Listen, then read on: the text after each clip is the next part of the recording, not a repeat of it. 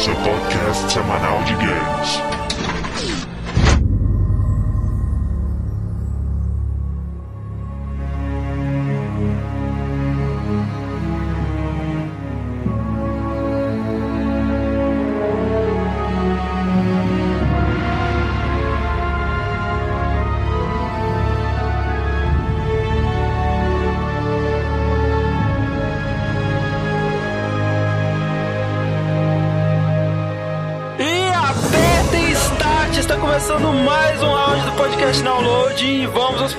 De hoje. André, herói level 8, e no manual dos cidadãos de Azeroth para resolver problemas, pegar a espada amaldiçoada e beber o sangue do capeta, vem antes de oferecer chá e estabelecer uma conversa amigável. Bom, cara. Ah, ué, com certeza. O caminho mais fácil, né? Fernando, P1 level 0. E para de clicar em mim! Slash Rick, War Chief, level 10 e Lotarogar Warriors. Léo, sou um jurista level 27 e acabei de aprender o golpe de direito tributário que deixa as pessoas atordoadas por um ano. Olha só. Ele pegou essa skill na Nath, né, cara? Ela tava lá com uma ponto de interrogação na cabeça, ele clicou É. lá e É, né? Eu ensinei pra ele. 5, Nath, Dríade level 2 e. Ah, The Great Outdoors. Olha só. Não, tá tendo uma guerra.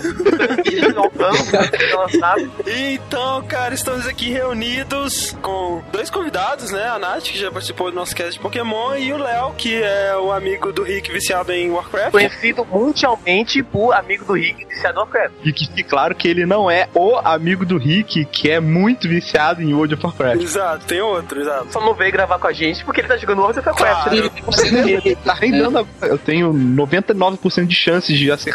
Ele está rendendo agora, nesse exato momento. E estamos aqui para falar de uma das, ou talvez da mais consagrada série de games de estratégia de todos os tempos. Nosso primeiro cast realmente sobre a vida e obra da Blizzard, né, cara? Talvez um dos nossos casts mais pedidos. Então, toma aí, vamos falar hoje de Warcraft. Toda a saga de Warcraft, esse jogo de estratégia lindo, cara. Muito foda. Meu Deus, até o André joga Warcraft. André que André. É verdade. E, ó, não vamos falar hoje de World of Warcraft, né? Senão esse cast seria 6 horas. É. E nós vamos falar das origens, né? De um joguinho genérico de DOS aí, uma das mitologias mais ricas do mundo dos games. Logo após a leitura de e-mails e comentários, daqui a pouco a gente volta. Mas é tão rápido que você nem vai perceber.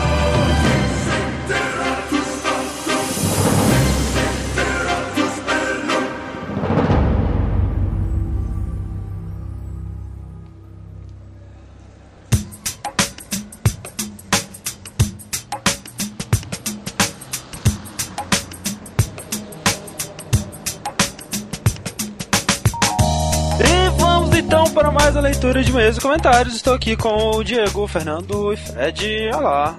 Olá. Como sempre, recados antes da nossa leitura de e-mails, né? Para você ainda, né, que não votou na gente no Prêmio Top Blog, primeiro você deveria, né? Como assim, né? Como assim? Como assim? Mas, se você quer um incentivo extra, o Hugo Lopes, né, vulgo Mega Red, ele mandou pra gente um incentivo, né, cara, digamos assim, onde o coelhinho Floco de Neve, ele pede sua ajuda momentos antes de ser massacrado. Fiquem espertos aí, porque mais coelhinhos serão sacrificados. Olha só, se você está nos ouvindo agora, se você conseguiu baixar esse cast, parabéns, você é um herói. Você é um vencedor. O nosso servidor não está bonito, né, nessas últimas semanas, mas já estamos tomando providências, né? Em breve torcemos para que estejamos num servidor feliz e saltitante. O Abeleicão está entre nós, então confiram aí o desenho que o Diego dos Santos fez. Muito bom, cara. Eu pedi lá no Twitter lá pra alguém fazer um desenho e o Diego veio com ele aí. A baleia do Twitter sendo segurada por vários beats do Mega Man. Muito bom, cara, sensacional. É tão bom que é meu papel de parede agora. Falando ainda então do Abicão, o Adalberto mandou pra gente um desenho também de como foi a, a criação do Abicão, né? De uma maneira bem sanguinária, dark e violenta, né?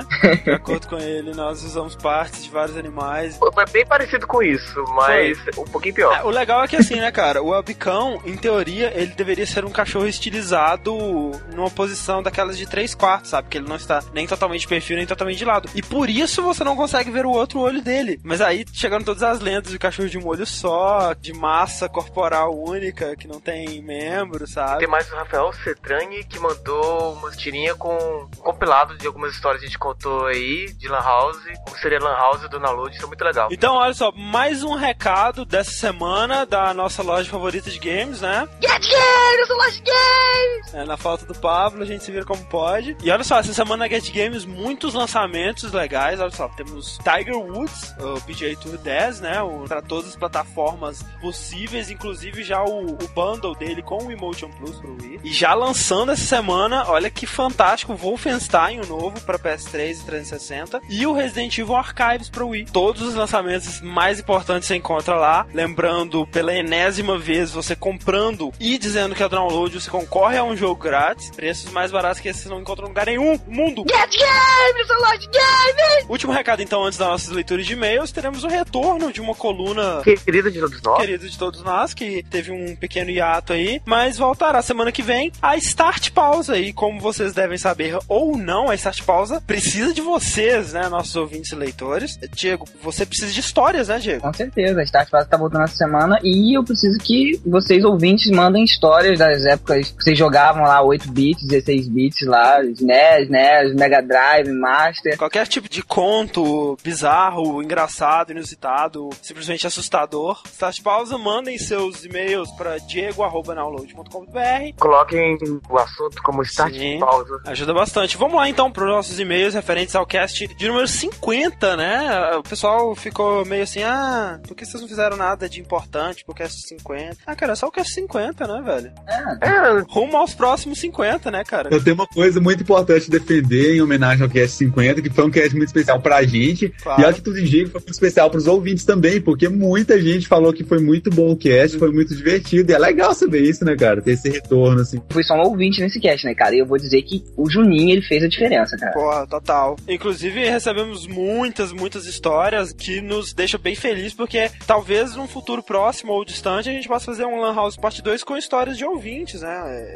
Aham. Então vamos lá pro primeiro e-mail, que é do Luiz Augusto Bento, 23 anos, que é ninguém mais ninguém menos do que o Geiler, que nós Olha comentamos só, lá nesse cara. Ele. Skyler de novo. O cara que parava a respiração das pessoas na Lan House, cara. Mas enfim, ele diz o seguinte: aí galera, dei bala de tanto rir, tanto pela sensação boa de nostalgia, quanto pelas histórias que me lembrei. Principalmente porque foi uma fase muito boa, quase mágica pra mim, e acho que para todos nós que viveram na cidade do Sol Rachante, onde o pessoal não ia somente pra uma house jogar os games, mas sim se divertir com a galera que tava lá. Por ser uma cidade relativamente interiorana, relativamente não, né? Você tá sendo bondoso, totalmente interiorana. Cara, é a terra do sol rachante, velho. Todos se conheciam, mesmo que apenas por nick, e hoje tenho certeza que o maior atrativo da Steam Tex Games ou qualquer LAN era a galera nerd que se reunia para passar dias e noites conversando, discutindo, dando risada, pois jogar é bom, mas se divertir com mais de 40 amigos ou conhecidos era sim o ponto alto desse momento. Agradeço a menção honrosa do Fred e digo que toda aquela minha pose não foi conseguida com SV Talento 1, e sim com toda a minha mesada de praticamente dois anos. Caraca.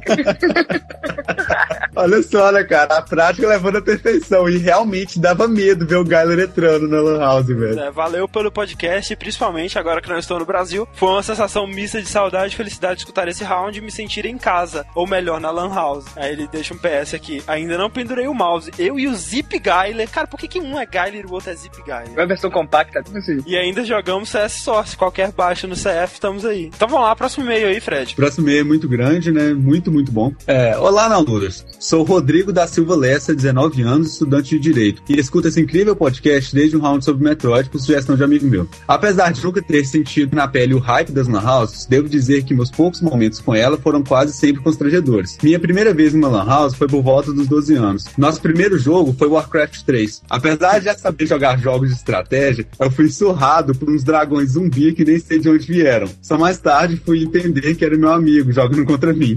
E mal tinha terminado de fazer meu primeiro soldado Olha só, cara, isso é humilhação. Só Cara, jogamos uma coitado. partida e logo eles começaram a sugerir o tal CS. Puta que pariu, que humilhação. Não sabia nem comandar no jogo. E meus amigos gritando umas gírias que só Deus sabe de onde vieram, ou não. No final, não comprei nada, pois nunca achei a tal loja no mapa. Acabei retardadamente e dei três tiros com a pistola contra a parede. Daí morri não sei como. Cara, eu acho genial isso. Tipo, ele procurou a loja, sabe? Ah, Tipo, CS tomando aqui na quadra. Em outras duas partidas, dois malucos com mais de 18 anos na cara começaram a falar asneiras em aramaico. Provavelmente tentando me ensinar a jogar ou inserir X pela minha conta, quem sabe. Até que tudo bem, normal pra qualquer jogador iniciante, porém verdadeira desgraça veio depois. Diferente de meus amigos, eu simplesmente disse, ah, foda-se, fechei o jogo. Fui jogar outra coisa que tinha no PC. Só sei que não deu 10 minutos e minha mãe entrou na lan house, olhou para o monitor dos meus amigos, olhou para o meu monitor e começou a me dar esporro. Ela tava quase gritando que eu tinha que aprender a jogar o jogo dos meus Que amigos. isso? Claro que sí. Ela brigou comigo porque não sabia jogar um jogo que nem ela conhecia. Ela praticamente me chamou de noob no meio da lan house. Minha mãe! Imagina cara. Eu até Como hoje não assim? entendi isso. Acabei que saí do computador e larguei o dinheiro no balcão pra nunca mais voltar. Outros momentos bizarros de Lan House e outras Lan House dessa vez ocorreram quando, por qualquer motivo, eu não tinha internet em casa e precisava fazer algum trabalho. Num desses momentos, eu estava fazendo uma pesquisa escolar normalmente. A LAN estava até pouco movimentada, sem viciados em CS. Aconteceu que cinco computadores depois de mim havia um maluco com uma caixa de som no computador ligado, vendo pornografia descaradamente. Eu nem precisei olhar pro lado pra ver com onde ele estava com a mão. O mais nojento de tudo era que o atendente do Lan House não fez nada. E depois disso, apareceu um grupo de marmanjos que foram assistir a pornografia junto com aquele cara, sem se importar com onde ele estava com a mão. Novamente, fui parar tudo que estava fazendo, larguei o dinheiro no balcão e saí de lá antes que alguma sacanagem ao vivo ocorresse. Que Olha, fechar com chave de ouro, cara. Isso é que é você ter boas experiências com Lan House. Na última vez que fui no Lan House na minha vida, eu estava novamente precisando de trabalho escolar. Quando sentou no computador do meu lado, uma velhinha jogando no computador. Não dei muita bola no início, mas ela começou a falar umas asneiras que, quando estava saindo do meu computador, fiquei curioso pra olhar. Ela estava jogando Tibia. Meu Deus. horrorizado aquilo. Vendo a pobre vovó ficando corcunda e fazendo expressões medonhas para o monitor. Enquanto andava com um personagem muito mal feito que supostamente matava usando telepatia numérica. Pois é, né, Que cara? beleza, cara. Olha o tipo de gente que joga Tibia. Cara, uma, uma vó, cara, jogando Tibia, meu. Isso é muito hardcore, velho. E olha só os tipos que ele encontra, né? Né, esse teve sorte. E acho que o Diego mais uma história bizarra de Lan House também pra ler aí, né, Diego? Pois é, eu tenho um e-mail aqui e ele fala assim: Olá, povo download. Eu sou o senhor A, tenho 19 anos, sou de BH, Minas Gerais. Estou mandando esse e-mail porque já trabalhei numa Lan House. Como tudo que é bom dura pouco, no final do ano passado fui mandado embora por agredir um cliente. Estava eu em uma guerra de guilds no Two Moons, completamente concentrado. Então vem um pirralho e desliga e liga o monitor dele com uma mão e com a outra encosta na minha orelha pra poder dar um choque. Ele fez a primeira vez, eu falei, porra, tô jogando. Se fizer de novo, vai tomar. Então fiz a segunda. Quando ele fez, eu tirei a mão do teclado por alguns segundos. Segundos o suficiente pra não recuperar o HP do meu char e ele morrer. Então eu levantei e bati a cabeça dele contra o monitor. Meu Deus. a, a base chute. Aqui, cara, isso é crime, não, sabe? É. tipo, sei lá, agressão física. Não, e isso ele só foi demitido, né? Não, mais ou menos, né? Que ele fala que no dia seguinte, a dona ficou sabendo e me mandou embora com um prejuízo de mais ou menos 200 contos, que era o preço do monitor. Ou seja, ele Caraca, quebrou o monitor, quebrou o monitor com a. Caralho, velho. Caraca, velho. Ó, tinha que ver isso, velho. Imagina a cena, Olha o velho. que o MMO faz com o ser humano, velho. Vou te falar, velho. Parabéns pra ele ter coragem de mandar essa história pra É, gente, né? Mas enfim, então vai lá, Fernando, pro último e-mail. Então, o próximo e-mail aqui é do Saru do Animecast. Os caras da Animecast revelando o seu lado de Lan Houses também, né, cara? Pois é, cara. Fala galerinha do Download. Adorei o podcast sobre o auge e decadência de Lan House. Sim, também acho deprimente entrar em uma Lan House hoje em dia. Aqui em São Paulo é assim também. Você vão os perdidos da sessão do Orkut e MSN. Nem mais vejo os perdidos e decadentes jogando Tibia. Onde os Lan Houses vão parar? Nos tempos antigos tínhamos um can. Alguns Animecast faziam fila para jogar em Lan House. Tem um shopping meia boca aqui próximo de casa. Aí saímos Cas, eu, Madruga, Capo, Pet Chumbi e japonês. E o pessoal chegava às seis e pouco da madrugada. O shopping só abria às oito, mas tinha um acesso secreto pra Lan House. O segurança ficava doido na sexta e sábado, porque seis meses já tinha uma leva de zumbis querendo invadir o shopping. Batiam na porta querendo jogar Counter Strike. Pô, imagina, vocês estarem no seu trabalho, já puto porque acorda cedo É. e veem uma leva de raios. Batendo na porta, gritando, né? Nosso clã chamava Anonymous. A gente não era tão conhecido pela região. Ah, Anonymous por isso. Ah, ah, ah. Tivessem feito clã famosos, né? Quem sabe? Como era bom virar noite sossegado só tomando headshot no servidor e chamando por motivos aleatórios para o X1. Mais tarde houve a decadência extrema e ninguém mesmo ia pra LAN. Parabéns pelo podcast, espero ouvir mais histórias bizarras de LAN. No mais, nada mais. Ó, ele adulterou a, a despedida no final, que é um abraço, na verdade. É, Eu adulterei porque eles adulteraram a minha despedida no e-mail que eles deram, então. Estamos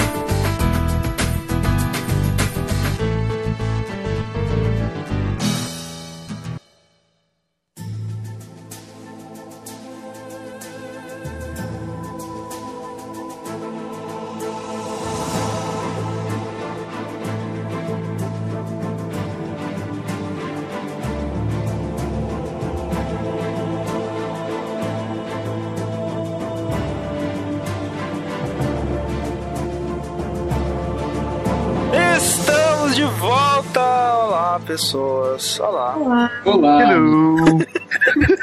Cara, olha só, vamos lá então. Assim, não falaremos sobre as origens da Blizzard nesse cast. Nós reservaremos isso pra um cast onde a gente vai falar dos jogos menores dela, né? Dos jogos que não se encaixam em franquias grandes, né? Menores é complicado, né? Porque ela tem outros jogos motherfuckers, né, cara? Exato, né? Mas, é, cara, é aquela empresa, né? De estudantes recém-formados e tal. Eles começaram bem humildes lá, fazendo portes, fazendo jogos pequenos e tal. E eles decidiram que iam fazer algo maior, né? Tá na hora da gente mostrar pra que quem estiver ao mundo, né? Exatamente. Na época até rolou alguns boatos de que eles estariam adquirindo a licença da franquia Warhammer, né? Da Games Workshop, lá o jogo de tabuleiro, né?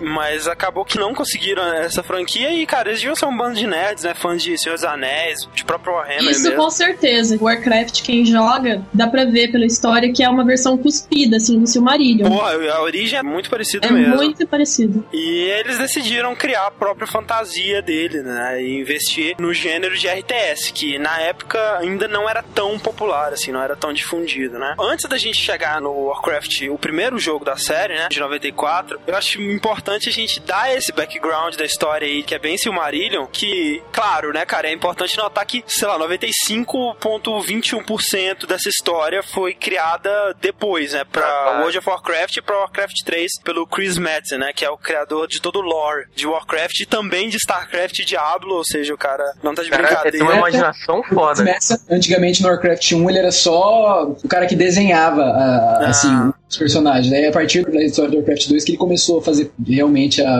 a maior parte da lore do É, jogo. até porque o Warcraft 1, se você for ver mesmo. É um RTS básico. É aquela coisa bem genérica de orcs versus humanos, é aquela coisa Ah. do bem contra o mal, né? Exato. O legal é que a gente vê a história de Warcraft, ele conta desde a criação do universo, cara. Exatamente, como se o Marillion, né? É, a criação do universo em si no Silmarillion é um pouquinho diferente. Agora, a criação do mundo, eu já vejo muita semelhança. Temos os titãs, né? Que são criaturas místicas, seja lá de onde elas vieram. É. Elas vagavam pelo Great Dark Beyond, né? O grande além negro, que seria o espaço, né? Do universo, do plano, né? De Warcraft. E eles tinham como objetivo ali transformar o caos em ordem, né? E em paralelo a isso, nós temos do outro lado demônios motherfuckers no Twisting Nether, né? Que traduziria-se como, sei lá, submundo retorcido ou lado negro da força, sabe? Exato.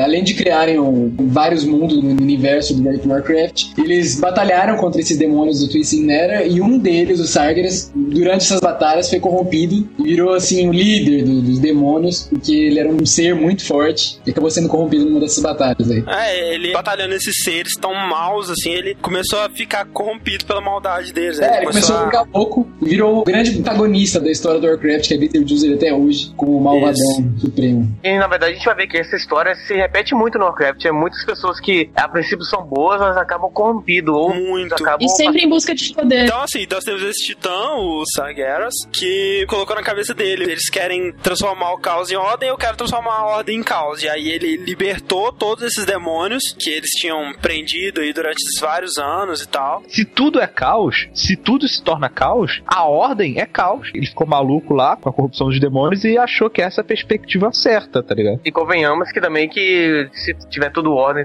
quietinho ia ser um universo bem boring, né? Ia ter jogo. E aí ele criou a Burning Legion, né, cara? Que é a grande força antagonista aí de toda a série, né? Volta foca do mal. E eles estão desde então na Burning Crusade, né? Que é a missão da Burning Legion de destruir todos os mundos e transformar tudo em caos e escrotizar geral. Antigamente, em Azeroth, não tinha aqueles três continentes que o povo tá acostumado, que é Northrend, Kalindor e Azeroth, Lordaeron. Era tudo um continente só, que nem a Terra, era só Pangeia. Pangeia. E nesse continente, a raça que mais evoluiu, assim, foram os Night Elves. O resto era tudo animal ainda, tava tudo evoluindo. E aí os Night Elves, inclusive, descobriram uma espécie de poça de água que tinha uma magia, que eles chamaram de Well of Eternity. Como um ponto que puxava a energia do universo, por isso que ele tem magia. Só que a magia, ela era viciante. E para um grupo de Night Elves que utilizavam mais ela, que eram os Highborns, começaram a ficar viciados na magia, cada, cada vez queriam usar mais. É aquela coisa, Quando- "Ah, eu quero ir no banheiro. Ah, não, vou fazer uma magia e vou. É, o Furion, que era um dos mais sábios Night Elves da época, inclusive parece Warcraft 3 ainda vivo, porque eles são imortais, Sim. começou a perceber que a magia era uma coisa ruim pros Night Elves. O Malfura era careta. Só que o Sargeras percebeu que a magia estava sendo muito utilizada em Azeroth. É, e aí, resumindo, basicamente é o seguinte: o Sargeras prometeu poder infinito pros High Elves em troca que eles abrissem um portal pra ele invadir Azeroth. Os Night Elves descobriram, daí teve guerra civil, teve guerra contra os demônios. Os Night Elves saíram vitoriosos. Só que no fim dessa guerra, a Well of Eternity, de tanto que foi utilizada a magia dela, entrou em colapso e explodiu. E aí houve a cisão dos três continentes. É, e no lugar do Elf Eternity ficou o Maelstrom, né? Que é o redemoinho gigante infinito lá. Alguns dos Highborn se tornaram Nagas, e as Nagas ficaram vivendo no mar. Pra ficar perto do antigo Well of Eternity. E foi nessa primeira guerra aí ah, que o Illidan traiu eles, não foi? Ele não era um dos Highborn e ele é o irmão do Malfurion, Storm Rage. E ao invés dele ficar do lado do Malfurion e da Tyrande, né, ele decidiu ficar do lado dos High Elves, roubou um pouco da água do Elf Eternity e criou outro Elf Eternity, né? O Malfurion ficou puto com isso porque ele sabia que aquilo era outra porta por Sargeras vir invadir de novo, prendeu o Illidan, né, numa prisão que ele ficou por 10 mil anos. Um dos dragões, que era o dragão que protegia a natureza, criou uma semente e plantou no meio do novo Well of Eternity, digamos assim. E aquilo potencializou tanto semente que a semente cresceu, virou uma árvore gigante e eles começaram só. a cultuar a World Tree. Ah, sim, e essa World Tree aparece no Warcraft 3, né? Warcraft 3, aham. Sim, sim. Aparece na expansão Lord of Warcraft também, Burning Crusade. Ah, alguns dos Highborn, em vez de eles afundarem, eles são expulsos pelo Furion, do continente novo, que agora é da Kalindor, e eles vão pro mar em busca de outro lugar pra viver, e eles acabam chegando no, no continente do leste, que é Lordaeron e Azeroth. Eles chamam Azeroth continente. Pois é, isso é uma, é uma confusão que dá pra fazer, né? O É. Azeroth é tanto o nome do mundo quanto do continente, né? É, exatamente. Ficaram com tanto ódio dos Night Elves, esses caras foram exilados do continente, que eles desistiram de ter os hábitos noturnos do- dos Night Elves e perderam todas as conexões culturais que eles tinham. Sim, começaram a cultuar o sol. E até É. por isso, eles perderam aquela a pele turva que os Night Elves têm. Aí eles se tornaram os High Elves. Aí eles começaram a ter contato com os humanos, inclusive ensinando eles magia. Então, os High Elves, sabendo da existência do- dos demônios e tal, eles decidiram formar um conselho para decidir escolher os seres mais poderosos de Azeroth para proteger eh, o mundo desses demônios. E aí foram começaram a ser escolhidos os Guardians. E um deles foi a Egwene, uma humana. Ela se provou ser assim uma das guardiãs mais poderosas, tanto que o Sargeras, através de um avatar, tentou atacar o mundo. Só que a Egwene conseguiu derrotá-lo até com uma certa facilidade. Só que na verdade era um plano do Sargeras. Ele meio que se deixou ser vencido para que sua alma poderia impregnar o corpo da e se manter dormente até o momento propício de aparecer. Ela construiu um templo e afundou o templo no meio do oceano com os restos mortais dele. né, O tempo passou, o conselho decide que não é mais hora da ser guardiã, só que ela falou que não, que ela ia escolher pessoalmente um herdeiro pro guardião. E nada mais é do que o filho. Olha só como é que ela é mercenária, cara. Ela saiu em busca de um mago poderoso pra ser o pai dele. Aí, quando ela ficou grávida, o espírito do Sargeras passou pro corpo do filho. Quando o, o filho nasceu, ele foi nomeado de Medivh. Teve uma infância, assim, direcionada pra treinamento arcano, sabe? Tinha maior potencial, ele era mó sinistro. Tanto que ele se tornou amigo do Lenny, que era príncipe de Stormwind, e o Lothar, que era um dos guerreiros mais promissores. Quando ele atingiu 14 anos de idade, que era quando finalmente o, o poder que ele herdou da Egon ia se despertar, como se ele tivesse usado o cheat, ele ia pular de level, sabe? Ele ia um boladão. Ele entrou em coma, ficou vários anos em coma. Quando ele acordou, Dele já estava totalmente corrompido. Daí, comandado pelo Sargeras, ele decide começar um trabalho para abrir um certo portal. Enquanto isso, Existia outro mundo, em outra parte do universo, Draenor. Era um mundo que era habitado por- pelos Draenei e pelos Orcs. E entre outras raças menores, tipo Ogro, essas coisas assim. É, é legal notar que, ao contrário do que a gente já imagina, os orcs eram uma raça feliz e pacífica que... Xamanística. É, não era essa raça de guerreiros e tal. E os próprios Draenei lá também eram bem tranquilos, né? Eles viviam em paz, não... Exatamente. correndo em várzeas livres. correndo nu pelo campinho de morango. Não entra na cabeça de ninguém que orcs era uma raça feliz. Nenhuma raça cara. feliz tem caninos tão afiados. né? Um dos demônios, assim, líderes da Burning Legion, chamado Manoroth, que é um Pit Lord, ele, ele percebeu que essa raça, os Orcs, eles eram suscetíveis à corrupção mais facilmente que outras raças, assim. Daí ele achou interessante corromper a raça dos Orcs pra usar como um exército extra, assim, além dos demônios, utilizar os Orcs pra conseguir o que eles queriam. O que o já ia corromper o líder pro líder ter moral com os outros e já corromper todo mundo, fazer o que eles o fim deles era conquistar o mundo de Azeroth, que eles tanto queriam pela enorme quantidade de magia que possuía aquele planeta. Isso. Daí, o que o Jaden conversou com o Nerzu, prometeu poder eterno a ele e tal, essas coisas de capeta aí. Só que o Nerzu era um xamã pacífico, adorava a natureza e não, não queria nada dessas coisas de, do mal, de poderes. Porque o Jaden não ficou satisfeito e achou um orc que era mais corruptível. O cara queria poder, sim. O nome dele era Gul'dan. Ele era discípulo do Nezum. Só que ele aceitou a proposta do Kill Jaden e performou um ritual pra invocar o Manoroth, que corrompeu os outros orcs com o sangue dele, deixando eles em estado caótico. Isso, é, os orcs todos beberam o sangue do Manoroth. Dizem que o primeiro orc, inclusive, foi o Gron, né? O Gron Hellscream. Exato. E depois, mais tarde, eles adicionaram na história que o pai do Troll, né? O, como é que chama? Durotan. É Durotan, ele foi o único orc que não bebeu, mas eles colocaram depois pra ficar bonitinho. Ah, ele é tão honrado, né? Olha que bonito. Mas aí, bebendo o sangue do Manoroth, eles ficaram malucos, né? Eles É, ficaram eles- eles tomados ficaram- pela ira do Manoroth. Exato, eles ficaram totalmente sob controle do Manoroth. Eles viraram, tipo, os bichinhos Ah, dele de estimação. ferro. Daí o Medivh, corrompido e tal, controlado por Sargueiras, entrou em contato psíquico com vários Warlocks da Horda de Draenor. E eles conseguiram abrir um portal é, dimensional entre os dois mundos. Foi assim que começou a invasão da Horda. E só aí, né, começa o Warcraft 1, Exatamente.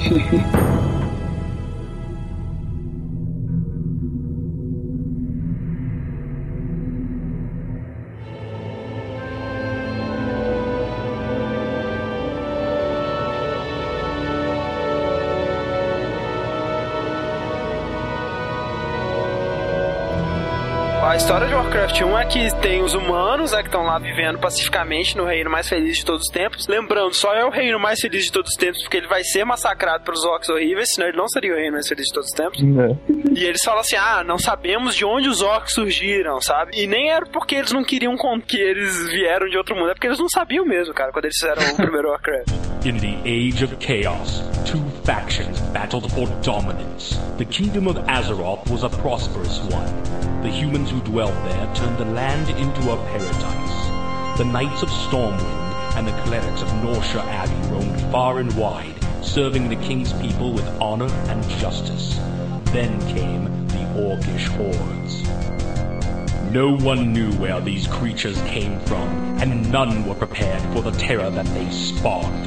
Their warriors wielded axe and spear with deadly proficiency, while others rode dark wolves as black as the moonless night.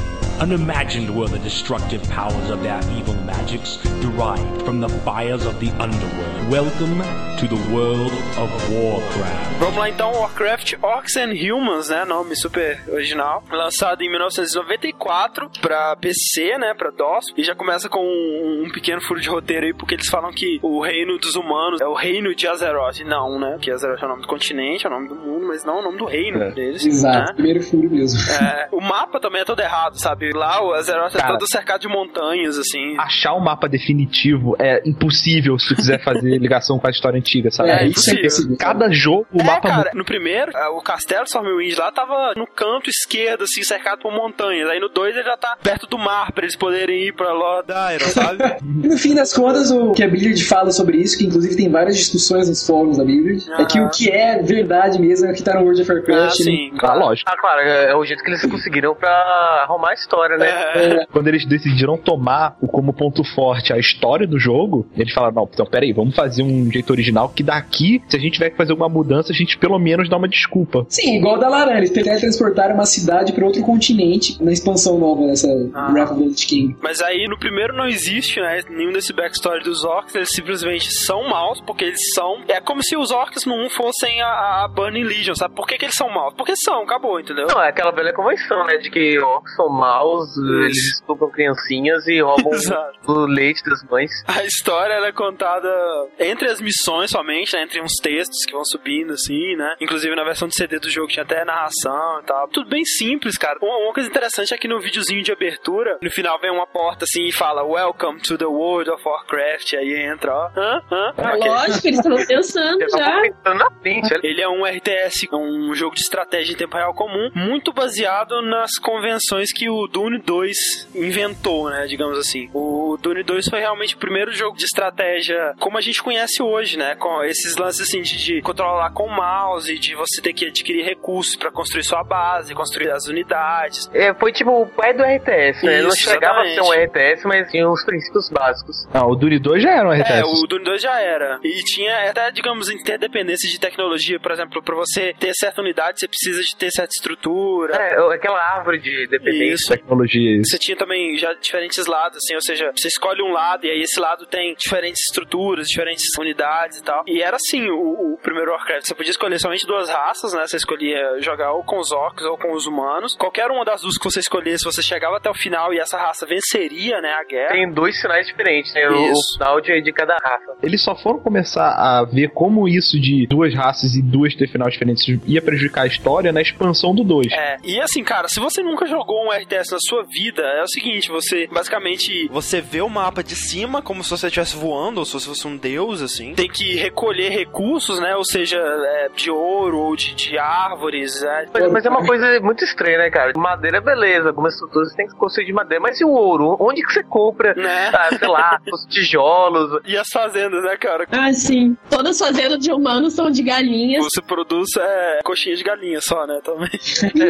Você tem pig farm, você produz coxinha de galinha mesmo assim, sabe? Mesmo assim, não importa. E aí, assim, você recolhe os recursos, você monta sua base, né? Composta aí de, de castelo, fazendas, ferreiro, eh, outras coisas. A partir da sua base, você treina os seus soldados, você vai juntando seus soldadinhos, formando um exército, manda ele atacar o inimigo e repete infinitamente até o fim da sua vida, até você vencer a missão. Até você escolher uma estratégia que funciona também, né? É. É, bom, no Warcraft 1 não sei se tinha essas missões diferentes, né? Não tinha, pois é, aí que tá. As missões do Warcraft 1 é, é basicamente tipo, destrua completamente a base inimiga, fim, até o fim. Não tem nada que diferencie disso no. É, a no única coisa que Mas é diferencia tão é a localização, algum mapa diferente. Uma, uma coisa bem estranha e diferente do primeiro Warcraft, que foi totalmente abandonado depois, é. Ainda bem, né? Hã? Ainda bem, né? Ah, ainda bem, sim, claro. Achei que você tinha falado Mega Man, o cara. tinha Mega Man no Warcraft 1, eu perdi essa, cara. Pra construir as suas estruturas, você tinha que criar estradinhas, né? Tipo Sin City, assim, é muito bizarro isso, cara. Não tinha um né? O seu peão não podia andar fora da estradinha É. pra fazer alguma coisa, pô. Muito bizarro. Outras coisas estranhas, assim, que pros nossos padrões de hoje são quase impossíveis de não ter, né, cara? De você escolher várias é, unidades de uma vez, ou de você. Clica no botão direito do mouse pra se movimentar. Isso, né? Tipo, clicar onde você quer pra se movimentar. Não, você tinha que clicar na unidade, clicar em move, clicar onde você quer. Nossa. Clicar na unidade, clicar em ataque, clicar onde você quer. Não, não adiantava só clicar, cara. Muito mão de obra, muito estranho. Mas, pra época, cara, ele foi um bom jogo, sabe? Foi muito bem recebido. Uma coisa muito interessante dele que não era tão comum pra época era esse lance das unidades, assim. Muitas unidades diferentes, com habilidades diferentes. E, e, claro, né, a contraparte dela na outra raça. Você tinha os cavaleiros humanos e os grandes orcs, sabe? O oposto idêntico, assim, sabe? As únicas mudanças mesmo eram em algumas magias e tal, assim. Mas, É. por exemplo, dos orcs eles podiam reviver os cadáveres lá, enquanto dos humanos curavam, mas era muito pouca coisa, sabe? Muito pouca. Uma coisa interessante é que já no primeiro Warcraft, cara, nas campanhas single player, eles já apresentavam alguns personagens mais importantes, assim, sabe? Um, começando ali aquele pequeno conceito de herói, sabe? Que você tinha que proteger, esses personagens não podiam morrer, geralmente, ou o Lotar, ou aquele Anduin, ou o próprio Medivh também. Já tinha também aquele lance das unidades, que você clicava várias vezes, ela começava a reclamar. É. Ah, isso é muito bom. No primeiro era só aquele lance, né? Tipo, ah, para de clicar em mim. Que você está... Exatamente. Uma coisa que já tinha também também que se tornar um dos grandes atrativos da série, né? O modo multiplayer, que já estava presente no primeiro, só que no primeiro ainda bem primitivo, né? Você só podia desafiar um amigo via modem, e era isso, sabe? Ou via LAN, sei lá. Era o máximo de, de multiplayer né, que você tinha. No final das contas, você tem duas raças que são muito parecidas. Você não tem diferença nenhuma no estilo de jogo entre elas, sabe? Na maneira que você monta a sua base, na maneira que você mantém a sua base, na maneira que você faz a sua estratégia, sabe? Não tinha muita variedade. Ah, mas não tinha variado nem entre missões, né? Então, E aí começou a invasão. Na primeira tentativa dos orcs, eles subestimaram muito as defesas dos humanos de Stormwind e foram repelidos. E assim, o Gul'dan descobriu que existia os restos do, do corpo de Sargeras, que com certeza dariam artefatos muito poderosos. Querendo descobrir a localização desse corpo dos Sargeras, ele invadiu a mente do Medivh e começou a vasculhar lá. Só que, enquanto ele estava fazendo isso, um grupo que partiu de Stormwind invadiu a torre do Medivh e conseguiram matar o Medivh. Inclusive, essa torre é a famosa Karazhan que aparece na expansão Burning Crusade como instância. Olha só. Que nessa época era só chamado Tower of Medivh.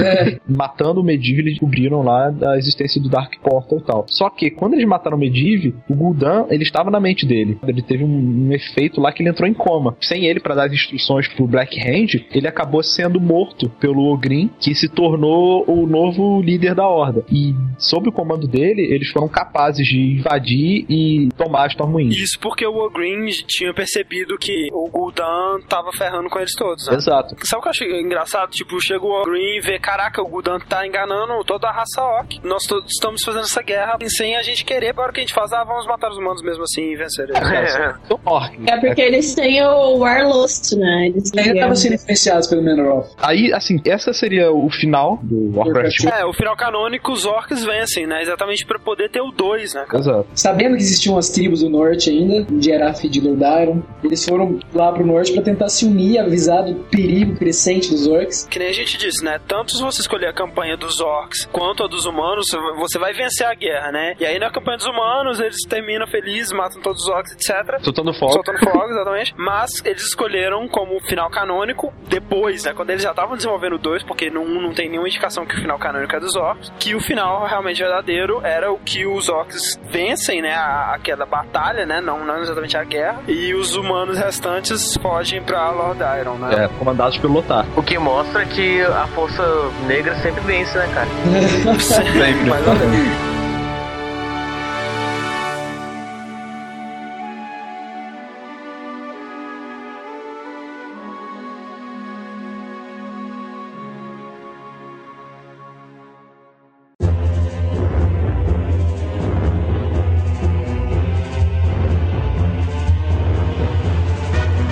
Mighty army of Azeroth lay among the blackened and charred remains of Stormwind Keep. Those that escaped fled across the Great Sea, bringing tales of the suffering they had faced at the hands of the Orcish hordes. Now, united in arms with new allies against a common foe, mankind stands at the shores of destiny and awaits the coming of the Tides of Darkness.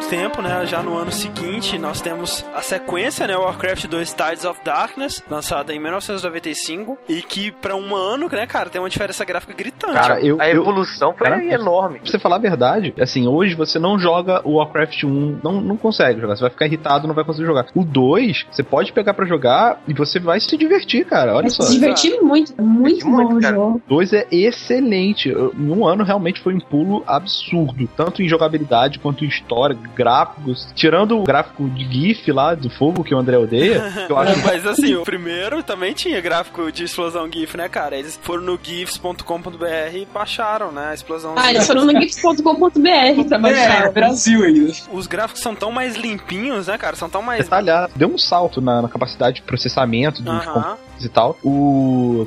Qual o nome lá do, do ilustrador, cara, que era com- o responsável pelo. Que, é o barbudo Chris lá? Madsen. Não, e uma coisa que eles dizem no readme oficial do jogo é que todas as unidades, todas as estruturas, elas são pré-renderizadas em 3D, cara. Como assim? Eu não percebo isso não, cara. pra mim é tudo desenhado. Pra mim, essa foi a intenção, entendeu? Eu- Você não vê porque É. não foi você que fez, porque se fosse Né? você que fizesse, É. Eles fizeram questão de botar lá, ó, tá vendo isso aqui? Você não está percebendo, mas foi, tá bom? Porra. E olha que foda, cara. Outro ponto altíssimo aí foi a trilha sonora, cara, do Glenn Stafford. O primeiro tinha uma trilha sonora já, mas o dois tem várias músicas. Aquelas músicas clássicas de Orc, que quem é fã da série nunca esquece. É outra evolução, né? Que dessa vez eles levaram a guerra em terra, água e ar, né, cara? Pois é, é verdade. Estruturas marítimas, estruturas aéreas e as terrestres que já tinha. Isso. Você segue o mesmo estilo de jogabilidade do primeiro, né? Como a gente disse, com várias melhorias assim de jogabilidade. Por exemplo, agora você já pode clicar onde você quer ir, você pode clicar e arrastar e para selecionar várias unidades de uma vez, sabe? Muito mais prática a jogabilidade. Como o Henrique disse, é um jogo que sobreviveu, sabe, até hoje. Ainda continua com duas raças, né? Mas esses, cada raça tem três aliados, né? Digamos, os humanos É. eles têm como aliados os elfos, os anões e gnomos. Teve uma, uma guerra entre os elfos e os trolls e os humanos do norte já tinham ajudado eles. Aí os elfos se sentiram em débito com os humanos e, mesmo não querendo participar da guerra, eles foram Ah. obrigados, digamos assim, a participar. Os anões e os gnomos, eles só se juntaram aos humanos porque os orcs invadiram o Casmodan, que é onde fica Ironforge, que é aquela montanha lá. Aham. onde- E os humanos se aliaram aos dwarves e conseguiram expulsar eles da terra natal deles e os dwarves ficaram felizes da vida e se aliaram com os humanos e com os elfos, formando a famosa aliança dos humanos. Isso, é, formou aliança. Cara, e Gnomo? Gnomo é uma raça que eu acho que eles podiam ter pulado, né? Skip. No Warcraft 2 ainda beleza, né, cara? Eles estão experimentando e tal. Aí eles perceberam, caraca, Gnome é palha, né, velho? Vamos deixar de fora do Warcraft 3. Aí beleza. Aí volta com a porra no World of Warcraft. Como assim? É, isso não faz sentido nenhum. Os gnomos produziam a tecnologia da aliança, cara. Então eles eram os back players da guerra. Ah, na verdade, eles estavam lá em Warcraft 3, né? Mas só trabalhando nas minas como escravos. Eles estavam no jardinzinho das fazendinhas. Exatamente. Os orcs eles trouxeram os novos aliados que também eram no mundo Draenor, os ogros. Uhum. E em E Azeroth eles se encontraram com os trolls, E aí eles também se juntaram com os goblins malucos do cacete e formaram a horda, né? formou a horda. É, e além disso, ela conseguiu um artefato que aprisionou uma a dragoa Alexstrasza, a rainha dos dragões vermelhos. e obrigou ela a ajudar eles. Exato, foi tipo assim, olha só, manda seus filhos, senão a gente quebra os seus ovos. Basicamente, Cada um com seus três aliados. Mais uma vez, a maioria das unidades tem sua contraparte, sabe? Se os humanos têm O arqueiro élfico, os orcs têm É. com machado. excetuando novamente algumas diferenças em magias, né? E como o Fernando disse, uma das grandes novidades aí nas unidades é que agora, além de terrestre, você tem combate naval, né? E também pra recolher recurso, né? O novo recurso que você pega no mar agora, que é o petróleo. E combate também aéreo, né? Com zeppelins e etc. Além disso, cara, eles expandiram vários outros conceitos, por exemplo, da interdependência de tecnologia, né? Agora você pode pesquisar novas tecnologias que vão aumentar o status das tropas. Isso é uma coisa legal, eles não deixaram somente na construção, né, da- das suas unidades, mas sim também no aprimoramento delas. E aí você tem também estruturas que podem sofrer upgrades, né, velho? Ele vai ter mais funções, ele vai poder gerar unidades novas ou fazer novas pesquisas. E mais uma vez eles deram mais um passo aí nesse conceito dos heróis, né? Já tem alguns heróis no Warcraft 2, né, antes mesmo da expansão, como o próprio Uther the Lightbringer, que você tem no Warcraft 3. Na verdade, eles pegam unidades normais, né, e caracterizam ela como, como um herói. Isso. São unidades que são um pouco mais fortes e que na, na missão do jogo fala assim, ó, ela não pode morrer. Isso é tipo Se o morrer, VIP do CS, sabe? É. Na real, o que eu fazia era deixar o herói na base protegido e fazer o exército. Acho que é o que todo mundo faz, né? Quem vai atacar com o herói. Outro grande atrativo do Warcraft 2 eram as sensacionais cutscenes em CG. Ô, velho, pra época eu tinha medo. Eu, eu tinha pesadelo É com aquilo. Eu lembro que no final de cada batalha apareciam cabeças de humanos em estacas de madeira Ah, é. e Ah, tinha a, a sua pontuação. Cara, minha mãe e meu pai me proibiu de jogar por causa disso. Eu também pegava escondido. E quanto ao modo multiplayer, então, embora ele já tivesse várias melhorias em relação ao primeiro, ele saiu atrás nesse sentido, porque no mesmo ano, alguns meses antes, né, o Warcraft 2 ele saiu no final do ano, o Command Conquer, o primeiro jogo da série, ele já tinha sido lançado e ele já tinha suporte para jogos via internet. E o Warcraft 2 ainda só pulão ou IP. Mas você vê a força que o Warcraft 2 e como ele tinha uma base de fãs fortes, assim, ele era muito jogado usando emuladores de PX, como aquele É o cara. Ramate antigamente. E, e mesmo assim, mesmo o pessoal tendo que fazer essa gambiarra pra jogar, sabe? Ele rivalizava com o número de jogadores de, de Command and Conquer. E os dois 2 foram os dois primeiros jogos da história, cara, a serem jogados online em massa mesmo. Todo mundo jogando em massa. Mas vale a pena também falar que, posteriormente, Em 99. a Blizzard é, lançou o Warcraft 2 Baronetta Edition, né? Exatamente. Que seria o Warcraft 2 com expansão e com suporte multiplayer muito melhor. E versão de Windows, né? Porque até então era DOS o Warcraft 2.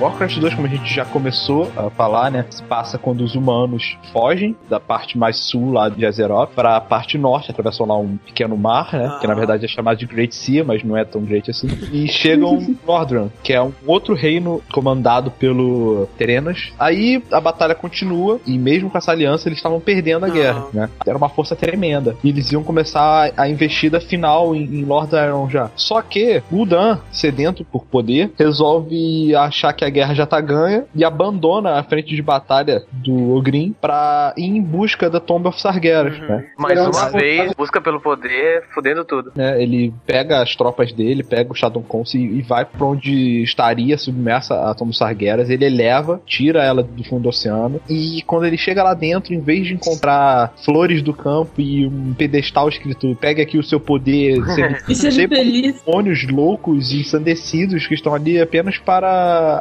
aniquilar. Um pouquinho propaganda enganosa, eu devo admitir, mas ele e acontece uma coisa horrível lá dentro. Não, ele não é morto, não.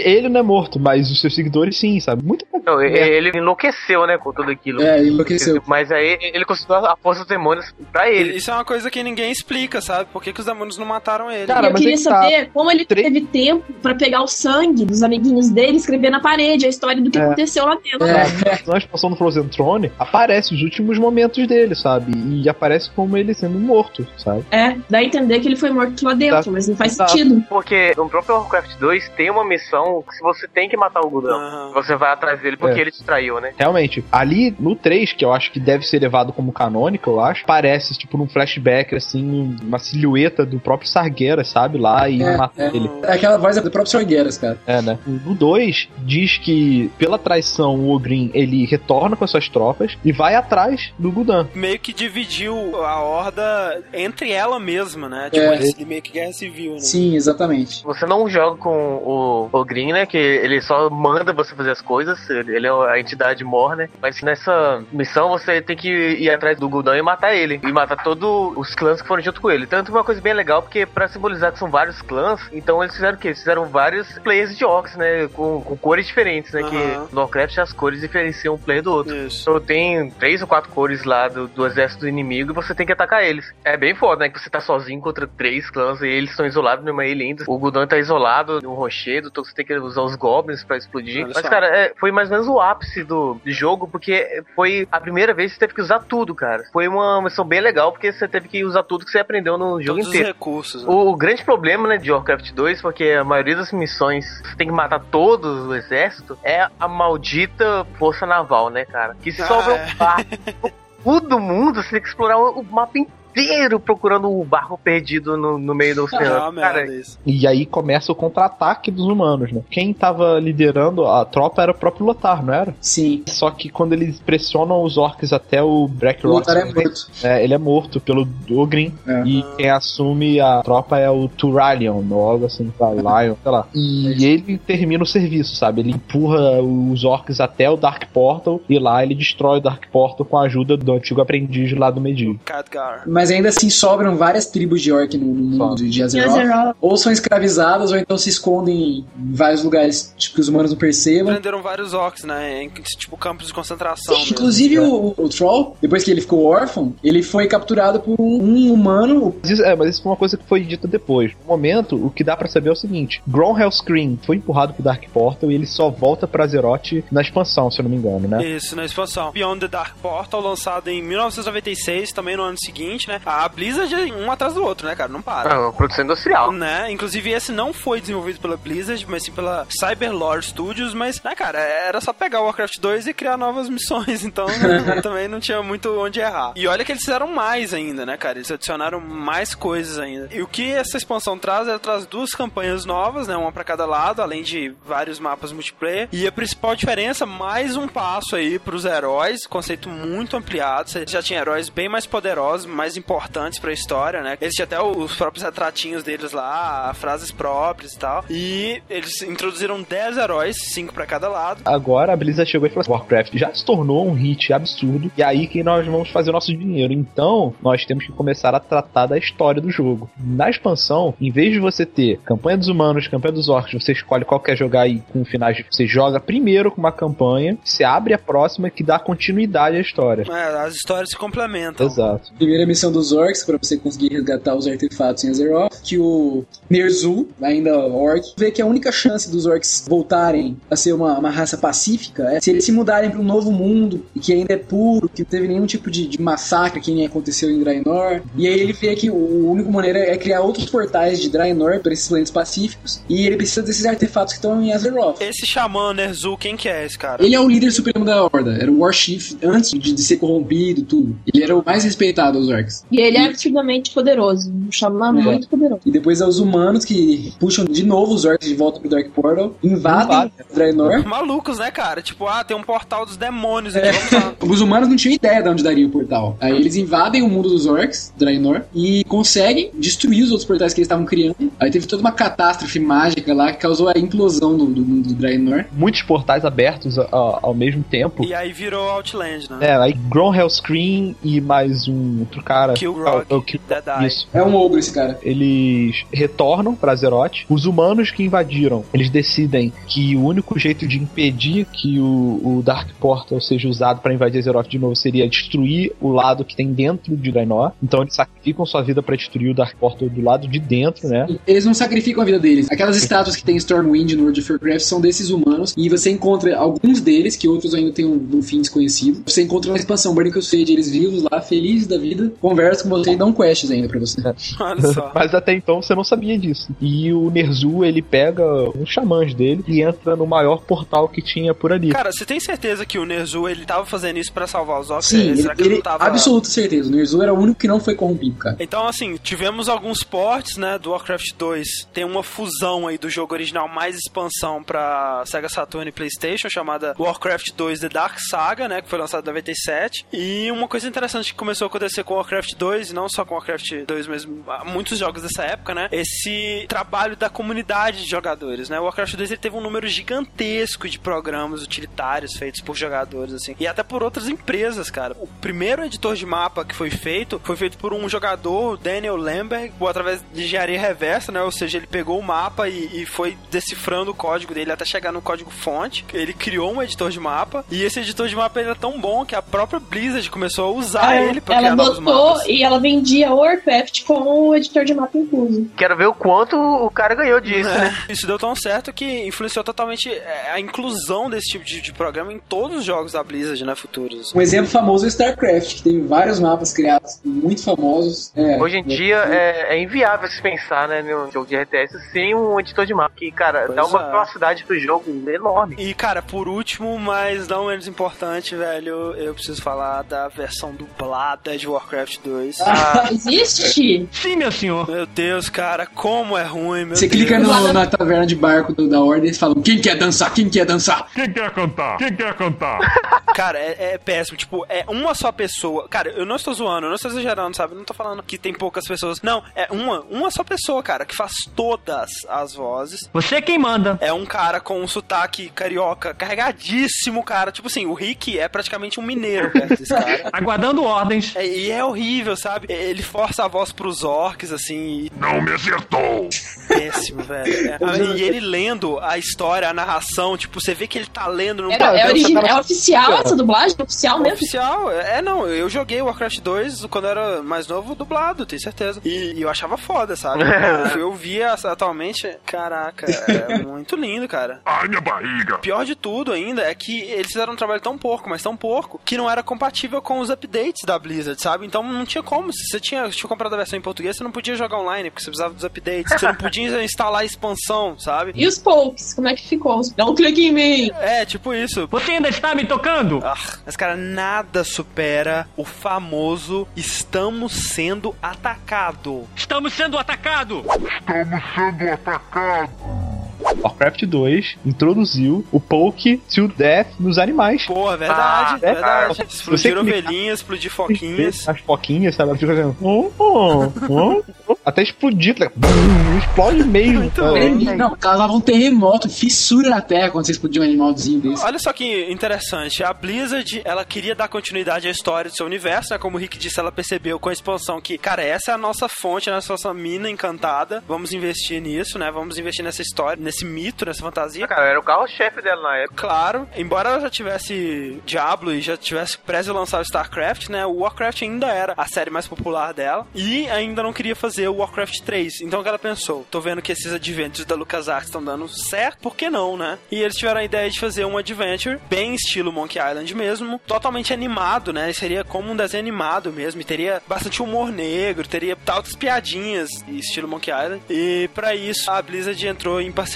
com a Animation Magic. E aí você tem um pouco de medo, porque Animation Magic tem em seu currículo dois joguinhos muito bonitos. é, Eu não sei se vocês conhecem, chamados Zelda The Wand of Gamelon. Ai, E- não. Que diabo. Eu sabia, cara, que eu conhecia aquele traço de algum lugar. E essa empresa ela faria 22 minutos de cutscenes animadas, faria os backgrounds, a arte toda, e a Blizzard ia dar a história, o design, o som, as vozes e tal. E começou o desenvolvimento em 96, pouco depois do lançamento do Beyond the Dark Portal, e estava anunciado pro final de 97. Mas aí chegou 97, passou, chegou 98, passou nada. Duke Nukem Forever. Começou, né? Quando vai sair isso? Eles chegaram a quase completar todos os puzzles, o jogo, assim. Já tinha voz, já tinha animação. Inclusive, você encontra trailers do jogo que você vê que, pô, tá quase totalmente completo mesmo, sabe? Parecia legal, não tava uma merda foda, não. Tá, tava legal, cara, tava bem promissor. Só que assim, cara, a Blizzard, ela começou a questionar o nível de qualidade do jogo, sabe? Ela mandou um- uns caras dela pra lá pra inspecionar e viu que eles teriam que refazer várias partes do jogo. E isso significa mais animação, mais gravação de voz, sabe? E significava que ia atrasar o jogo ainda mais, tipo, pra além de 98. E o hype de Adventure já, né? Exato, é esse que é o problema, porque a LucasArts tinha lançado o Monkey Island 3 em 97, se não me engano, e já tinha anunciado o Green Fandango, que seria um advento totalmente em 3D, sabe? Então o jogo deles estava ficando pra trás. O, o cara que estava encarregado do projeto, ele disse assim, chegou um ponto que a gente olhou pro jogo e falou assim, cara, esse jogo seria ótimo, mas há três anos atrás, entendeu? E eles decidiram cancelar finalmente o que seria o Warcraft Adventures, Lord of the Clans, Isso é, foi bom pra ver a índole da Blizzard, né, cara? Ela não Exato. ia lançar uma coisa que não passava no padrão de qualidade dela. Exato, assim, o pessoal, os fãs, né, de Warcraft, eles fizeram petição, assim, sabe, pra voltar com o projeto, assim, a petição ficou tão grande que chegou ao conhecimento da Blizzard. E ela respondeu oficialmente falando que pedimos que vocês confiem na gente, no nosso padrão de qualidade e aceitem quando a gente diz que isso não está de acordo com o que a gente quer oferecer pros nossos jogadores entendam que a gente precisa cancelar, mas que a gente não tá abandonando o universo de Warcraft, que a gente vai trazer coisas novas. e tal Lógico que não, né? né? Mas assim, essa história, a Blizzard ela queria tanto contar essa história que ela foi lançada em livro, né? Chamado Lord of the Clans e conta exatamente a história do Troll, né? Filho de Dorotan, que foi criado por humanos e aí mostra o relacionamento dele lá, a amizade dele com o Grom e com o Ogrim, né? Na- Nessa época aí que eles estavam meio que foragidos no mundo em Azeroth e tal. Bem legal, cara, muito bom. Bom mesmo, essa história do Troll é muito foda.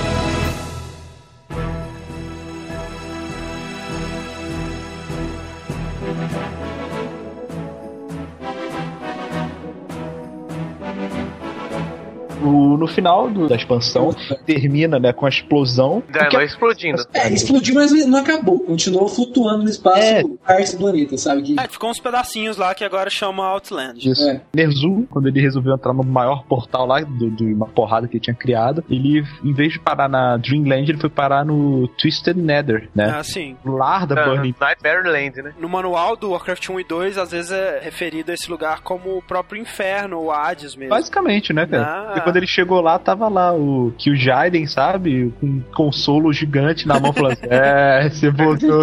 É. Bem-vindo, Que é balinha. bem-vindo. Agora tu vai ver só, rapaz. E começou. Aquela tortura interminável. O que o Jaden pegou o corpo dele, destruiu o corpo dele e como Você ele tá como você quiser. Pro- é, no torturou o Nerzu e falou pra ele que a tortura nunca ia acabar até que ele se jurasse aliança a Burning Aham. Legion né? e servisse ele de alguma maneira. Mesmo o espírito dele, ele era um ente muito forte ainda, o Nerzu. O Nerzu não aguentou a tortura porque era um- uma dor assim. Vai saber qual o tipo de tortura é essa. Se vocês procurarem no Google, né, fotos do Kill Jaden, cara, ele é um demônio capeta gigante, Não, né, ele cara? é literalmente o capeta, entendeu? É. Tipo, não tem nada que se separe o do capeta. O, o plano do Kill Jaden foi simples. Como eles não conseguiram conquistar Azeroth nem com os orcs, nem com os demônios, nem com nada, ele ia utilizar as próprias raças que dominavam Azeroth pra- contra elas. Então ele mandou o Nerzu, o espírito dele, pro continente Northrend, que era pouco habitado pelas raças principais, humanos e elfos Ah. e tal. Lá ele, ele infusionou o, o espírito do Nerzu num, num trono de gelo, é o famoso Frozen Throne, que é o lugar que o Nerzu fica. E aí que ele se tornou o Lich King, O né? famoso Lich King. Não, não era físico, ele era só uma força psíquica muito forte. As primeiras raças, né, que ele dominou, facilmente até, foram certos humanos que viviam lá. Aí o que, que aconteceu? Em vez dele usar apenas os humanos, ele começou a usar os cadáveres dele, entendeu? O, o negócio é, o poder dele aumentava conforme ele ia derrotando os inimigos, porque para cada inimigo que caía, Uhum. aumentava um aliado na tropa dele. Com isso, ele já tinha uma forte base, assim, ele dominava o continente do Northrend. O Ice Crown, né, da base dele, não era? É, conquistar só Northrend, que é o continente menos importante de Azeroth, não era suficiente. Então, ele queria ter um modo de conseguir atingir o, o principal continente, que era dos humanos, o Azeroth. Aí, existia um mago em Dalaran que chamava Kel'Thuzad. Ele tinha sido expulso porque ele estava estudando magia proibida, de necromancia. O Ner'zhul percebeu isso, porque ele tinha um poder psíquico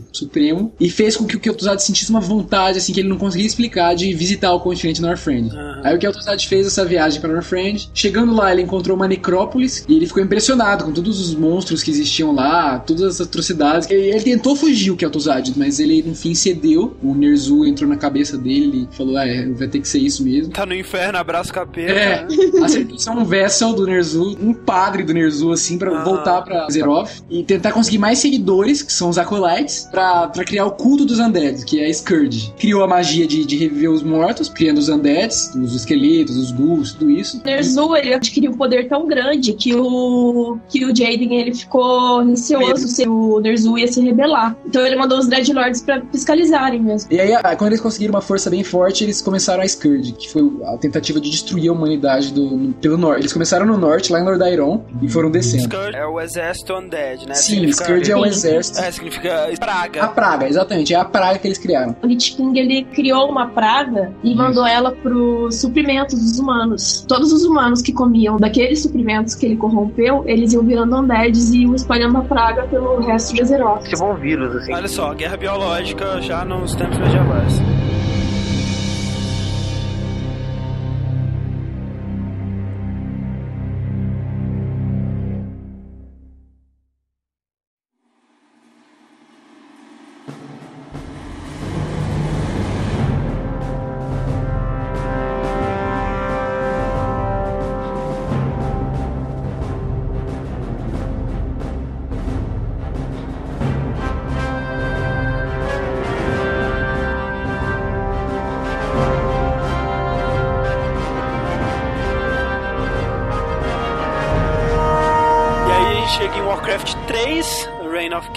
Que foi lançado somente em 2002, cara, sete anos de espera depois de Warcraft 2. E um hype altíssimo, né, também. Não, Deus. Os Caralho. caras estavam loucos já, que falavam que nunca mais ia lançar, que eles estavam precisando de um Warcraft. né? é, é aquele lance da Blizzard mesmo, é exatamente o que ela tá fazendo com StarCraft 2, né, agora. Eu lembro que nessa época eu não tinha muito contato com internet Ah, ainda, é. mas eu, eu lembrava, eu tinha jogado Warcraft 2, né? Aí quando eu tava lá na- no Infubarra, que é uma loja aqui perto, eu vi lá um, um cartaz gigante, sabe? Warcraft 3, assim. Eu, caraca, velho, que isso? Warcraft 3, meu Deus. E, cara, o Warcraft 3 vendeu um milhão de cópias em menos de um mês. Isso que é hype, né? Pois é, e olha que esse tipo de número não é nada perto do que a Blizzard vai viver ainda no seu futuro. É, Mas já é uma coisa muito impressionante. E antes da gente ir pra história, cara, falar algumas das grandes diferenças aqui que o Warcraft 3 apresenta. Eu acho que de cara a primeira grande diferença são nos gráficos, né, cara? Que agora são totalmente em 3D, né? Cara. E muito Assim, visto de longe, eles são lindos, né? Não, é de perto você vê que é muito, né, quadradão. Mas é aquele lance, né, cara? Porque tem tanta coisa, né, cara? São tantas Na unidades, época, é muito tantas. detalhe. Na época que lançou, era um gráfico coisa de doido. Não existe Pois é. RTS demais.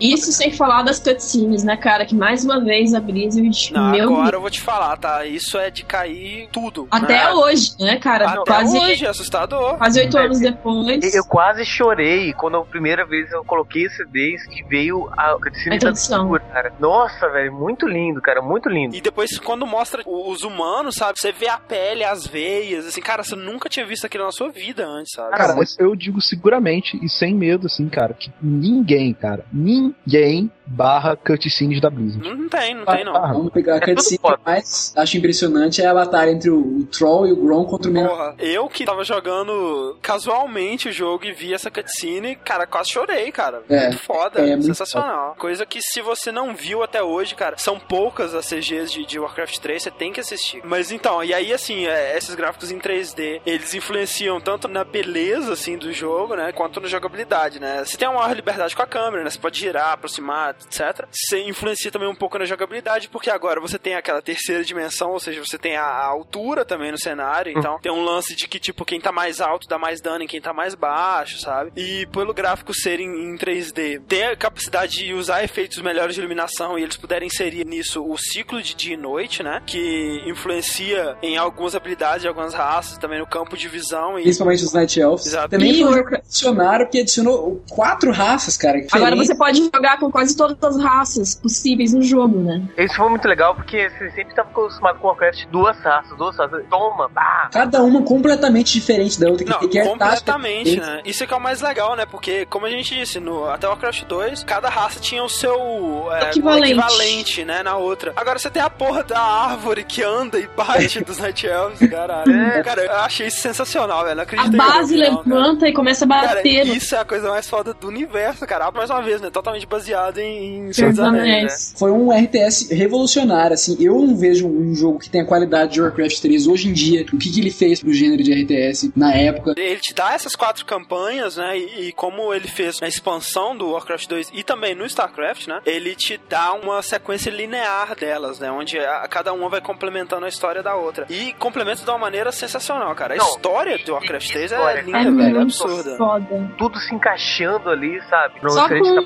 Um furozinho de roteiro ou outro, mas isso a gente ignora, porque a história no todo ela é muito boa. Que só o que me incomoda da história do Warcraft 3 é o fato de que se você não soubesse que ia ter uma expansão depois, você ia ficar meio puto, né, cara? Sim. Porque ele te deixa um monte de coisa minha aberta. É. Mas, cara, se eu for comparar assim com o nível de história do 2, cara, é coisa de 300 mil vezes mais profundo, É. sabe? Eles criaram um universo de verdade mesmo, né? Você vê que os personagens eles não estão jogados lá de qualquer maneira, sabe? Aquele personagem tem uma história. Além da história, gráficos e tal, terceira grande diferença do Warcraft 3, os heróis, né, cara? Que muda completamente a jogabilidade. Finalmente o herói é realmente um herói, né, cara? É um Exato. herói, ele tem level, ele tem skills especiais, ele tem. Ele pode carregar itens. Ele pode carregar itens, itens fazem muita diferença. adiciona elementos de RPG mesmo, né? Assim, é uma coisa que assim, você tem o, como eles dizem, né? O, o macro gerenciamento da sua tropa e o micro gerenciamento que é ali no, no herói, né? Você vai controlando, é, sem que ter muita atenção no que, que ele tá fazendo. Porque suas tropas são até mais frágeis, né? Você pode usar as skills do herói pra ajudar a sua tropa. Inclusive, a introdução dos heróis possibilitou a produção do mod mais jogado de todos os tempos para Warcraft, que é muito, muito bom. O Rick que o diga, né, Rick? É. E o Léo Que também, chama a Dota. Defense of the Ancients, que nós não vamos falar nesse cast. merece o cash à parte. Pra criar polêmica, eu posso falar que Tower Defense é muito melhor. Ah, E outra coisa, uma trilha sonora de verdade, né, dessa vez, né? Ah. Enquanto o Warcraft 2 tinha musiquinhas midzinhas que grudavam na sua cabeça, Warcraft 3 ele tem uma puta trilha sonora. uma música né, épica Warcraft 3. Profissional principalmente mesmo. né? Velho. É legal que pra cada raça também eles fizeram um tipo de música, né? Você tem aquela música orquestral épica pros humanos, música africana pros orcs, sabe? Eles caracterizaram muito cada raça. Exatamente. Outra coisa que eles ampliaram horrivelmente também foi os quotes, né? As frases das unidades, que dessa Ah. vez, puta merda, né, cara? Cada unidade tem uma personalidade dela. É foda, aí se você clicar muito no Crypt Feed, ele fala sensor aranha, Spider está sense. ativado. Spider sense tingling. muito bom, cara. Peões dos humanos, você clicar muito e fala: Você é o rei, mas eu nunca voltei por você. You're the king, Well, I didn't vote for you. É. Não, tem um que é sensacional do Acolyte, dos Undead, ele fala... Ele fala My life for hire do StarCraft. StarCraft. É, opa, é, Nerzu. My life for hire. Uh, I mean, Ner'zhul. E ele fala também, é... Eu só vejo escuridão. Ah, meu capuz tá baixado. All I see is blackness. Oh, my hood's down. Cara, é um monte de referência a, tipo, filmes, a... a- a Cara, tudo, Os sabe? cavaleiros, né, dos humanos, eu nunca vou falar nisso. É, Monty Python. Até o I Have a Bad Feeling About This, do É. Star Wars. E outra, é, I See Undead People. É. E Warcraft 3 tinha tanto easter egg que acabaram colocando easter egg de Warcraft 3 em outros jogos, né? Um dia desses o André me mandou screenshot do Wolverine e tava lá o Wolverine de frente pra Frostmourne, um NPC de caveira do lado com uma É, com uma exclamação. exclamaçãozinha na cabeça. É porque o jogo Wolverine é da Activision, né? E, né?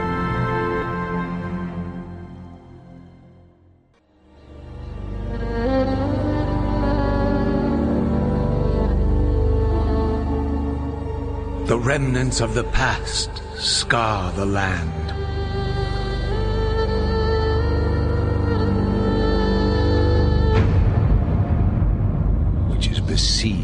Once again by conflict.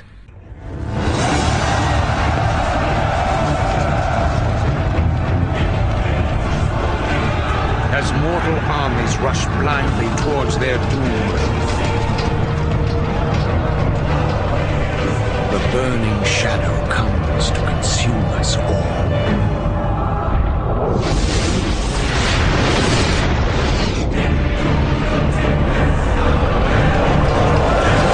Prólogo, primeiro você tem uma cutscene, que é uma batalha épica, e de repente começa a chover meteoro, e aquela batalha continuando, e você é um orc cabeludo no meio, com tranças.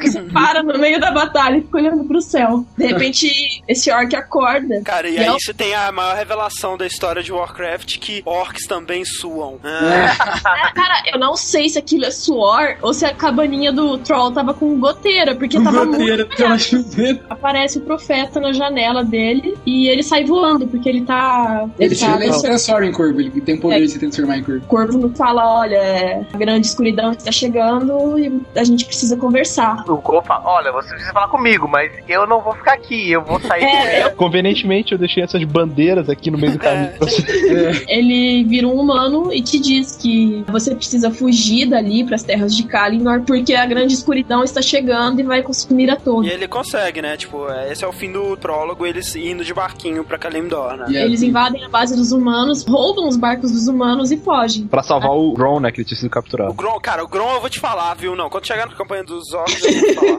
Puta que pariu, Né? cara. Enfim, começa de verdade o jogo, com o mesmo profeta indo de passarinhozinho pro próprio castelo do rei Terenas de Lordairon, Ah. enquanto eles estavam tendo uma reunião sobre a praga que estava afligindo o norte. E, e ele não tava acreditando. E aí o Corvo entra na, na sala e se transforma de um, em um humano na frente de todo mundo. Aí ele fala que os humanos têm que ir pro oeste, abandonar tudo, que aquela terra não tem mais esperança, que a grande escuridão tá pra chegar e tal. Aí ele fala, nossa, esse cara é um doente, é um louco, né? Um velho que não sabe de nada. É, embora se transforme em corvo, né? Mas bem. É, tipo ele assim, nem sabia da um existência assim, de outro continente no oeste. Se um corvo entrar na minha sala, se transformar em humano, fala, cara, viaje para o sertão, ligado? vou viajar, velho. Claro, como não, né? Aí o, o Terenas fala nem fudendo, né? E você começa a jogar com o Arthas, né? Que é o filho do rei Você vai Você vai investigar a praga. Você e o Uther, né? É, você sob comando É. de Uther, Lightbringer. E, e desde o começo o Atlas demonstra, né, essa atitude dele de meio rebelde. É aquela pessoa, ele quer fazer o bem a todo custo. O Arthas, ele faz parte daquela banda Angra, né? Não sei se Exato, é vocalista, exato. Os humanos, o estilo de jogo deles é o mais clássico, digamos assim, é o mais parecido. O mais básico mesmo que você pode trabalhar. Não tem muita novidade, né? Aquela coisa É. mais padrão mesmo. Tipo, Eu- lembre-se de como você jogava antigamente. Os humanos, pra mim, é a raça mais difícil de você se ceder num jogo de internet, porque pra você ser bom com ele, você tem que ser rápido no teclado, tem que usar todas as magias e tal, porque não é a raça que mais aguenta porrada, é... Só é a classe mais equilibrada, né? Ele não, não chega a ser muito bom em nada. Mas ele não é muito ruim em nada. É. Então, assim, o Arthas ele vai investigando, né, essa praga ele descobre, né, que ela tá sendo entregue em forma de mantimentos, né, pro pessoal, e aí as vilas estão sendo tomadas e tudo Sim, mais. ele até encontra o Kel'Thuzad lá, já vai ameaçando ele de morte, quer matar ele, ele fala, a minha morte não vai fazer nenhuma diferença nos eventos que estão por vir. Chegou num ponto que o Arthas ele descobre que tem uma cidade inteira, né, que tá prestes Uma a das, virar uma undead. das grandes cidades do, do reino, que chamava Strathholm, e aí ele propõe a eliminação da cidade, que não tem mais jeito, não tem mais salvação. Realmente não tinha. Tipo assim, ele, ele fez o que ninguém queria fazer, sabe? Mas era o necessário. Nem a Jaina, que era a namorada dele antigamente, aceitou isso. Ele preferiu matar os cidadãos lá do que deixar eles se tornarem undead, né? Inclusive, é aí que você vê o Dreadlord pela primeira vez na história do Warcraft. E o Arthas acha que ele que é o responsável por tudo, esse Malganis aí. Ele, O Arthur é, toma o objetivo da vida dele matar o Malganis. Sim. Pra se vingar. Ele foge. Antes de fugir, ele fala pra ele seguir ali pro continente gelado de Northrend, que é lá que ele vai encontrar o destino dele. Aí o Arthur, todo com raiva dele, fala que ele vai caçar o Malganis nem que for no fim do mundo, que ele precisa acabar com isso pra salvar o povo dele, e ele vai pra Northrend com o exército humano. Essa missão é uma das que dá pra ver o quanto o Warcraft 3 se propõe a ser diferente, né? Ah, é. Essa missão você tem que ir na cidade e matar os. 100 pessoas antes que ele pegue 100 pessoas. É? Sim. exatamente. O modo de jogar o jogo diferente. Honrosa é uma missão que você tem que. Resistir por 30 minutos até esperar o outro chegar pra te dar Essa é um pau? Toda missão de resistir 30 minutos é uma merda. Não, e é uma coisa, né? É, nesse mundo, qualquer coisa grandiosa leva 30 minutos. É, ou 45. Sério, um minuto quando tá faltando, sei lá, 3 minutos, cara, demora um ano, velho. É Sim, impressionante, porque cara. fica porque- muito mais difícil. Parece que você pisou num formigueiro, sabe? Aí saiu aquelas formigas infinitas, assim, vindo pra sua perna. E aí o Arthas, ele vai pra Northrend, né? Ele encontra o Muradin lá, o Sim, Bronzebeard, o né? filho do rei dos Dwarfs. Eles estavam escavando em busca já da Frostmourne Sim, mesmo, que era um né? artefato. Frostmourne é uma espada foda pra caralho, linda, maravilhosa. Forjada pela vontade do Lich King. Mas eles não sabiam disso ainda, né? Isso que eu tava me perguntando com o Rick, quando Sim. o Lich King forjou a espada, que eles Sim, mencionam. ele, é que o Ner'zhul já tinha todo um plano, cara. O lance é que eles dizem que o Fleet King forjou a Frostmourne com suas próprias mãos. Que mão, né, cara? Cadê a mão? ele É. tá preso lá, ele Mas enfim, e aí tem a traição do Arthas com mercenários que ajudam ele, mostra que o Arthas Pô, tá Cara, isso é foda. O rei manda eles recuarem, né? Porque. voltarem pro reino. E aí o Arthas fala, porra nenhuma, vou queimar o barco de todo mundo. O Arthas ele tinha que queimar os barcos, só que ele não tinha ajuda de quase humano nenhum. Aí o que ele faz? Ele vai em base de mercenários. Aí Ele contrata um monte de mercenário pra ajudar ele a desmontar os barcos. Quando ele queima todos os barcos, os humanos veem ele perto dos mercenários e falam: ah, que porra é essa, né? O que que você tá fazendo aí? Ah, Ah. esses mercenários malditos queimaram os barcos. Morte a essa em nome do E rei! matam todo mundo. Caralho, velho, o Arthur é muito filho da puta. Depois disso, ele vai atrás da Frostmourne, E, né? na verdade, aí ele ele estavam lá na base deles, tranquilo, e eles viram que o Malgano estava chegando, tava chegando com o exército dele, aí o Arthas, puta que pariu, vamos pegar a Frostmourne, senão a gente vai morrer. Eles foram, pegaram a Frostmourne, ó, o Muradin não queria, falou que, cara, isso vai dar merda, Essa, sabe? ela tá amaldiçoada, as runas que É, estão nela. ele ela- a, a inscrição. Ele foda-se, quero essa espada e eu aceito qualquer, qualquer Uma maldição, maldição, pra é. salvar o meu povo. O de gelo explodiu, atravessou o Muradinho e ele morreu. Não, aí que eu te corrijo. Feriram o Muradin, que ele reaparece na expansão nova do World of Warcraft. Meu Deus. é. O Muradin tá vivo, galera. Eu tô feliz porque eu gostava dele. Eu também, cara. Eu- Porra, que bom, cara. O Muradin era bacana, né, cara? Ele era um cara É. boa. E olha que engraçada a história. O Arthas pega a espada Frostmourne e vai lá. O Malganis fica feliz de ver que ele tá com a espada, né? Porque, pô, o cara tá corrompido já, né? Aí o, o fala: Então escuta o que a espada tá te falando agora. A, a espada tá me falando que é hora de ter minha vingança. Aí ele: Que? A espada não pode estar falando isso. Porque, tipo, o Lich King já tá traindo os Dreadlords, entendeu? Da. Barriga do Sei, que é se libertar já dela. Aí o Arthas vai lá e destrói o Malganis. Aí ele volta pras terras do rei, né? Não, mas aí É. faz ação que essa é uma cutscene do caralho. Meu Deus. Desde o detalhe dele é sujando a pétala, cara. É foda, cara. Meu É, Deus. cara. Ele tira a espada, né? Tá praticamente escrito na espada, né? Espada amaldiçoada do capeta. Aí o rei, todo felizão, levanta, né? E fala: Olha, você descoloriu o cabelo, que bonito. De volta. Ih, você não tá mais loiro? Entendo essa juventude, cara. Aí o Arthur se levanta, pega o pai dele pelo colarinho assim e atravessa a no pescoço do pai dele. e a coroinha dele vai rolando, sujo de sangue. Muito foda. Sensacional, cara. É até poética essa cena. E aí você pode ver os pingos de sangue hoje em dia lá na cidade de Undercity. Ah, my son. To sacrifice for your people. You no longer need to bear the weight of your crown. I've taken care of everything.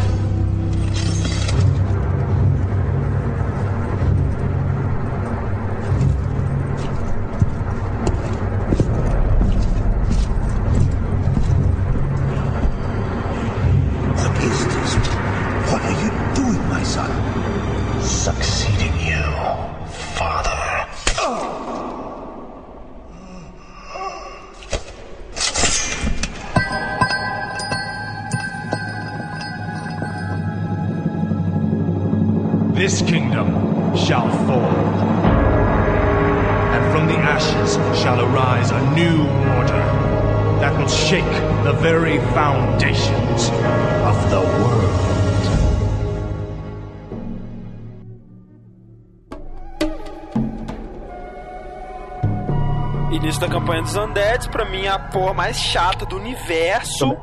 A campanha dos Undeads, meu Deus, não aguento. Adoro o Arthas, Pariu. né, André? Você controla o Arthas a maioria do tempo de novo. De novo, e assim, cara, sabe? Ele pegou a espada que tinha um poder infinito e ficou uma bosta. Que merda é essa, sabe? Sim, ele volta ao level 1. Aí eu morro pro guardinha da cidade, sabe? Ah, vai se fuder. Aí tem uma porra de uma missão inicial de stealth lá que você tem. Ai, que saco. É, essa missão é chata. Eu pessoalmente não gosto muito dos undead da raça, sabe? Eu acho particularmente as missões undead meio chatas, sabe? Meio. Particularmente, todo mundo gosta menos da campanha dos Undeads, porque as missões realmente são pé no saco. É que elas são difíceis, cara. Por exemplo, aquela missão que você tem que reviver o Kel'Thuzad, invadir a base dos Raelfs, é bem difícil. Tem uns golem level 10. Na campanha dos humanos, o Arthas matou o Kel'Thuzad e ele virou um espírito e fica te dando dicas do seu ladinho, né? Você tem que reviver ele como um Lich agora. E o- os Undead foi interessante que muda bastante, né, o jeito de jogar. Eles são meio nômades, assim, sabe? Eles precisam de uma mina pra montar a base, né? E aí tem os Acolytes lá. Eles não constroem a base, né? Eles summonam a sua base. Isso, eles summonam. E é legal que você pode deixar summonando lá e fazer outra coisa, né? E aí, os, assim, os Undeads, eles têm essa maior velocidade pra construir tanto as estruturas quanto as... As unidades. a- as unidades, porque eles são realmente os mais fraquinhos, né, cara? São, são bem fraquinhos. É a minha raça As- preferida, cara. Só ganhava quando eu jogava de Eles são os menos resistentes, né? Assim, o- É, mas o- eles ganham na, na quantidade, cara. na porque- quantidade, exatamente. A história, basicamente, da missão é que você, o Arthas já tá do mal, Death Knight, aí você tem que refazer tudo que você destruiu como Arthas quando ele era do bem, o da Scourge, e reviver o Kel'Thuzad. Porque o Kel'Thuzad, ele é o único que pode trazer o Arquimonde, que é aquele demôniozão. Depois do Sargeras, ele e o Kil'jaeden são os mais poderosos, né? Sim. Primeiro você tem que reviver o Kel'Thuzad. Pra reviver ele, tem uma missão pra você recuperar uma urna. Por, é, a urna do Rei Terenas, que ele guardava as cinzas dele, e, e quem tava defendendo essa urna era o Uther. Aí o mostra como o Arthas realmente perdeu toda a personalidade dele que ele tinha e mata o próprio Uther. E o único jeito de reviver o Kel'Thuzad é na Samuel, que fica na cidade de Kel'Talaz. É. Sim, o Kel'Thuzad. São El, pra- é tipo uma mini Well of Eternity. Que O Arthas lá- consegue levar o corpo do Kel'Thuzad pra essa fonte de magia e ele consome, ele destrói tudo no caminho dele, inclusive as Sylvanas, que era uma das Rangers. Eu odeio essa desgraçada, porque de 5 em 5 segundos eu matava ela e ela voltava. Então, aí o Blizzard percebeu que o povo ia odiar ela e você tem uma Né? mina A de Sylvanas. Sylvanas dá tanto trabalho pro Arthas que na hora que você consegue derrotar, Derrotar. as Sylvanas, ela fala, eu mereço uma morte limpa, né? Aí ele fala, não, a gente de jeito nenhum. Com o trabalho que você me deu de transformar em undead, você vai ser escravizada para sempre. Muahaha. Essa. Transforma ela em Banshee, né? É, mas É. foi um grande erro dele na expansão do Warcraft 3, ela se revolta. O Arthas consegue reviver o Kel'Thuzad com a grande magia, fonte de magia aqui da, da Sunwell, corrompendo a Sunwell, acabando, liquidando a magia de Sunwell. Eu queria fazer menção a uma fase, uma missão escrota, que é pra você pegar as Monkey, a Key As Moon. três a- chaves. Puta que as- pariu, cara. Como é que eles põem É uma missão muito dessa no Essa jogo, da chave é cara? chata. Pra abrir Kel'Talaz é ridiculamente chato. Com Kel'Thuzad vivo, eles vão atrás do livro que tá na- nas mãos dos orcs. E vai lá pra última missão que é pra você. Invocar o Arquimonde finalmente na Terra. E aí essa, inclusive, é uma missão que o Fernando citou no nosso cast Visual, né? Que é, mais uma vez, você aguentar 30 minutos e... Na verdade, é 40 minutos essa missão, 40. cara. Horrível, horrível. Quatro bases de humano produzindo unidades sem parar. Uns Arquimages level 10. O Arquimage é um dos heróis humanos. Cara, eu tenho certeza né? absoluta que eles usaram cheat o tempo inteiro. Cara, eu vou te falar que eu cheguei nessa missão e falei, cara, eu não aguento mais Undead na minha frente. Aí eu usei Rusioder e matei todas as bases antes delas começarem a mandar. Wizard Daddy é um cheat, que- um hit kill. O Arquimonde chega e fala Doom has come to this world. Aí o Taekwondo aparece do lado, o Taekwondo é aquele Dreadlord que guiava o Arthas. E ele fala, muito bom trabalho, Taekwondo. Foi você que fez tudo, você merece todo o crédito. Ah, tá. Aí o Arthur, ele ignorou completamente Arthas, o é. Arthas que é Tuzad. Né? Aí ele, Arquimonde, entediado, vai brincar de castelinho de areia. Vai brincar de Castelinho de Areia e destrói Dalaran, que é a cidade dos magos, que tinha todo o conselho dos magos, que criava os guardiões e tal. Ele destrói a cidade com apenas uma porrada. A parte mais legal de fazer castelinho de areia é destruir Claro, né, depois. cara? É.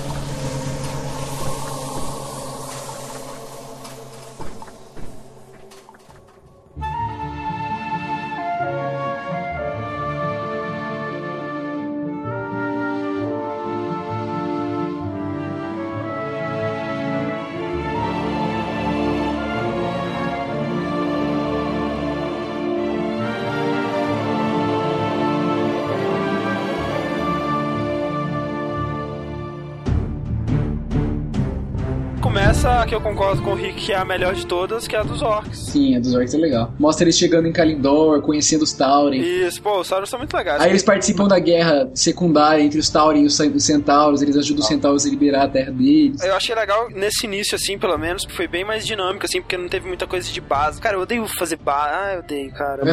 Os orcs são a raça mais cara, que precisa de mais recursos para construir as unidades, e elas são as raças mais fisicamente é, fortes, sabe?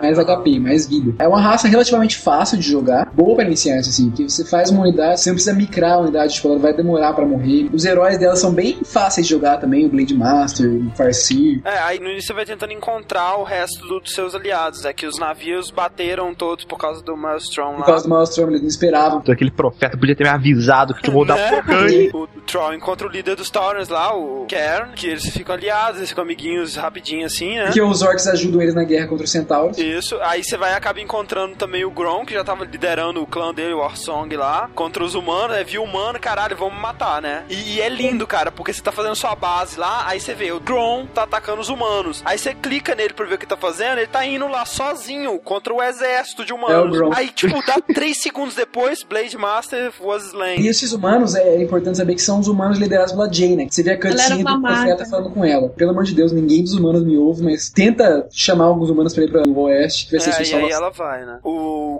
Troll meio que perde confiança no Grom e manda ele ficar, né? Enquanto eles vão lá procurar o O oráculo. Bron, ele tá descontrolado porque ele tá sentindo que os demônios estão perto e o sangue do Manebroth tá agitando nele de novo. O Troll chega e fala assim: aqui, ó, você tá fazendo merda, tá? Então você fica aqui, vai cortar a árvore Então, e espera eu é, voltar. ele acaba indo pela floresta de Ashenvale, que é uma floresta sagrada dos Night Elves, que não tinham aparecido até agora. Aí chega o Night Elf, ah, você está destruindo nossa floresta sagrada. Ah, é? Tô, então toma aí, ó, 15 mil de lumber que eu vou coletar. É, o Grom começa a guerrear com os Night Elves, né? Que eles atacam os orcs. E o- os cenários aparecem, né? O cenários é o cara que ensina o druidismo aos Night Elves. É, Ele, ele tipo, é demigod, né? Semideus. é, ele é um né? demigod, ele não é Night Elf. Ele é entendeu? um centauro. E aí, cara, você vê que eles vão matar esse cara, né? O deus da floresta, o deus da alegria e dos Claro que essa missão morando. você tenta matar ele, você não consegue nem a pau, que o cara destrói você com uma porrada só. Aí aparece uma cutscene do Arquimonde com o Manoroth chegando numa fonte lá e corrompendo ela. E o Manoroth falou: os orcs vão voltar a ser meus. Aí ele coloca o sangue dela na fonte e atrai o Grom de alguma forma. Aí ele virou o, o Chaos, né? E aí eles viram Chaos Orcs, que são os orcs infusionados com o sangue de, de um Pit Lord. É, que aí eles ficam vermelhos e grandes, gigantes. É, com esse poder caótico demoníaco, ele consegue matar os cenários, que era um pai assim pros Night Elves. Ele era tipo tudo. Enquanto isso, O Troll achou. o O oráculo, o oráculo é ninguém mais, ninguém menos que o profeta, profeta. né? O corvo lá. que não é nada mais ninguém menos que o Medivh, o último guardião. Exato, que tava com Sargeras no corpo. Ele tinha chamado os orcs pra conversar com ah, os humanos e fazer uma aliança contra a Burning Legion que tava chegando pra escrotizar todo mundo, né? Ele convence o Troll, Kane e a Jaina a se unirem. Exato. Pela primeira vez, né, humanos e orcs. É, aí você,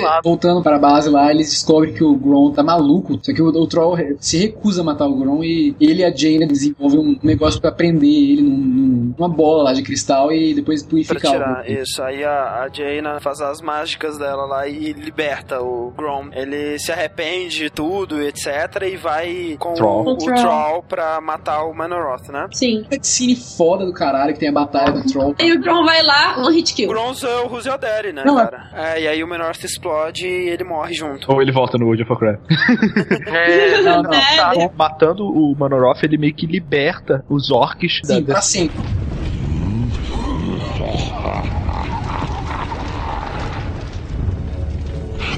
Boy believed you could be saved. But he didn't know what burns within your soul.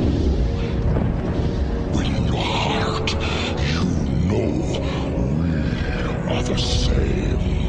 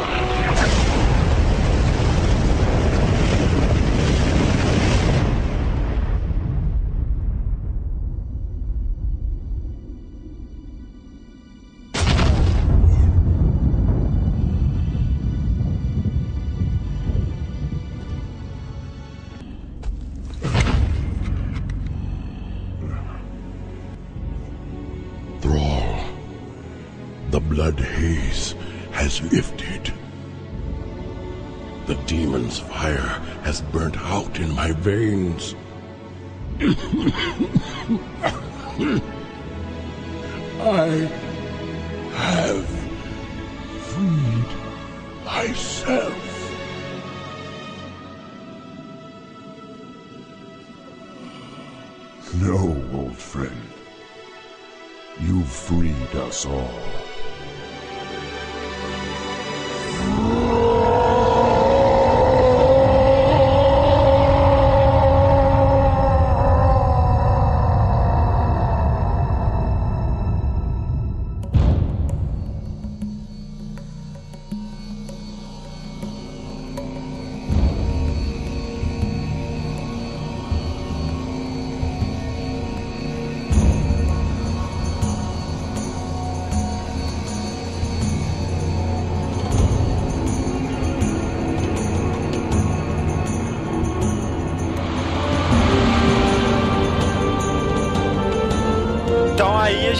Chega na última campanha, que é a campanha dos Night Elves, né? Eles estão lá na deles e percebem que o inimigo que eles destruíram, né? Que eles expulsaram há tantos e tantos anos atrás, tá voltando, né? E eles têm que acordar os druidas deles e tal. A Tyrande, era, ela era a única que estava acordada, né? E ela foi atrás do Malfurion. Ah, é e verdade, ela é verdade. acordou o Furion. Lembrando que se o Fred fosse um personagem de Warcraft, ele seria Tyrande, porque ela monta no tigre. Ela monta um tigre branco gigante. Sim. E é bonito. Aí, Muito foda a, a base deles, né, cara? Você tem os Wisps, né, que é os peões deles, que são, na verdade, os espíritozinhos, tipo a nave de, de Zelda.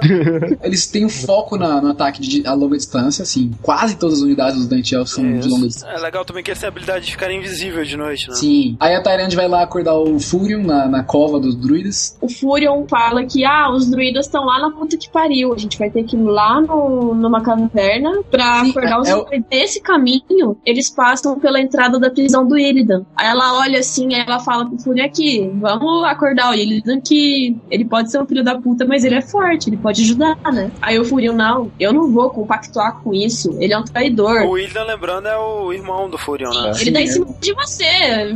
E lembrando, né, que Illidan foi o cara mais foda de Warcraft 3. Sim, Ou não, concordo. né? Ah, não, é velho. claro que é. Aí o Malfurion, ele continua reto, né, digamos assim. Ele vai acordar os druidas. E a Tyrande, ela entra sozinha na, na dungeon do Illidan pra tentar libertar ele, né? Te amo, mas te fode aí, né? É, Uhum. Eles se libertam, o Illidan, ele se dispõe a ajudar, né? Sim, ele fica do bem, o Illidan. O Illidan é do bem. Só que o Illidan percebe que as forças da Burning Legion estão muito mais fortes dessa vez, que ele, ele precisa de algum tipo de magia superior. Aí chega o Arthas, né? E aí ele fica descobrindo que existe uma, um artefato ali próximo, que é a School of Gul'dan, que é A caveira do Gul'dan. Aí ele vai lá e consome a escudo do Gul'dan, pegando todo o poder que tinha o Gul'dan pra Ah, ele. cara, a esse ponto, assim, né, cara, eles já deviam ter cansado desse tipo de historinha, né, cara? Meu Deus, todo mundo, todo mundo vai perseguir poder e fica mal toda hora. É, pô, todo Ah, mas o Illidan não ficou mal, ele só virou um demônio, só que ele virou um demônio bonzinho, é. É, por isso que ele compactua com a Burning Legion dois minutos depois. Não, não, não foi isso que aconteceu. Ele vai ser banido do- pelo Furion, inclusive, né, nessa mesma missão. O Furion fala: O que, que você se tornou? O que, que é isso, mano? É, eu confiei em você. A primeira coisa que você fez foi lá e pegar uma porra de uma caveira de demônio e comer. Continua a guerra e tal. Aí o Medivh consegue unir os Night Elves, os, os humanos e os orcs, uma aliança contra a Burning Legion. E aí tem aquela grande épica batalha do Monte Rajal. Isso. Isso é uma das outras críticas que eu tenho, assim, que é desse. É, para dos heróis, né? Funciona muito bem, assim, na teoria, mas eu acho que eles podiam ter feito uma coisa melhorzinha na prática, que não tem muito motivo pro seu pau ser herói, sabe? Você vai perder ele em, dali a 10 minutos, entendeu? Por exemplo, você foi lá e, caraca, tô com o Arthas mega motherfucker. Aí ele começa de novo no. no- Na, na verdade, eu acho que a funcionalidade dos heróis é muito melhor na campanha multiplayer, né? Pois é. É, mas enfim, aí tem essa última batalha que é tipo a aliança suprema, né? Dos humanos, orcs e, e, e Night E Elves. basicamente, o Archimonde, ele quer muito o reminiscente do Well of Eternity, né? Aham. Que é a World Tree. Aham. Ele quer porque quer alcançar a World Tree e todo mundo tem que defender, porque senão vai virar mil vezes mais motherfucker do que ele é, né? Aí o que acontece? Os humanos, os orcs e os Night Elves constroem bases no caminho da World Tree pra impedir que o Arquimonde chegue até ela. Isso. Eu, Ah. falado, mentira, não. né?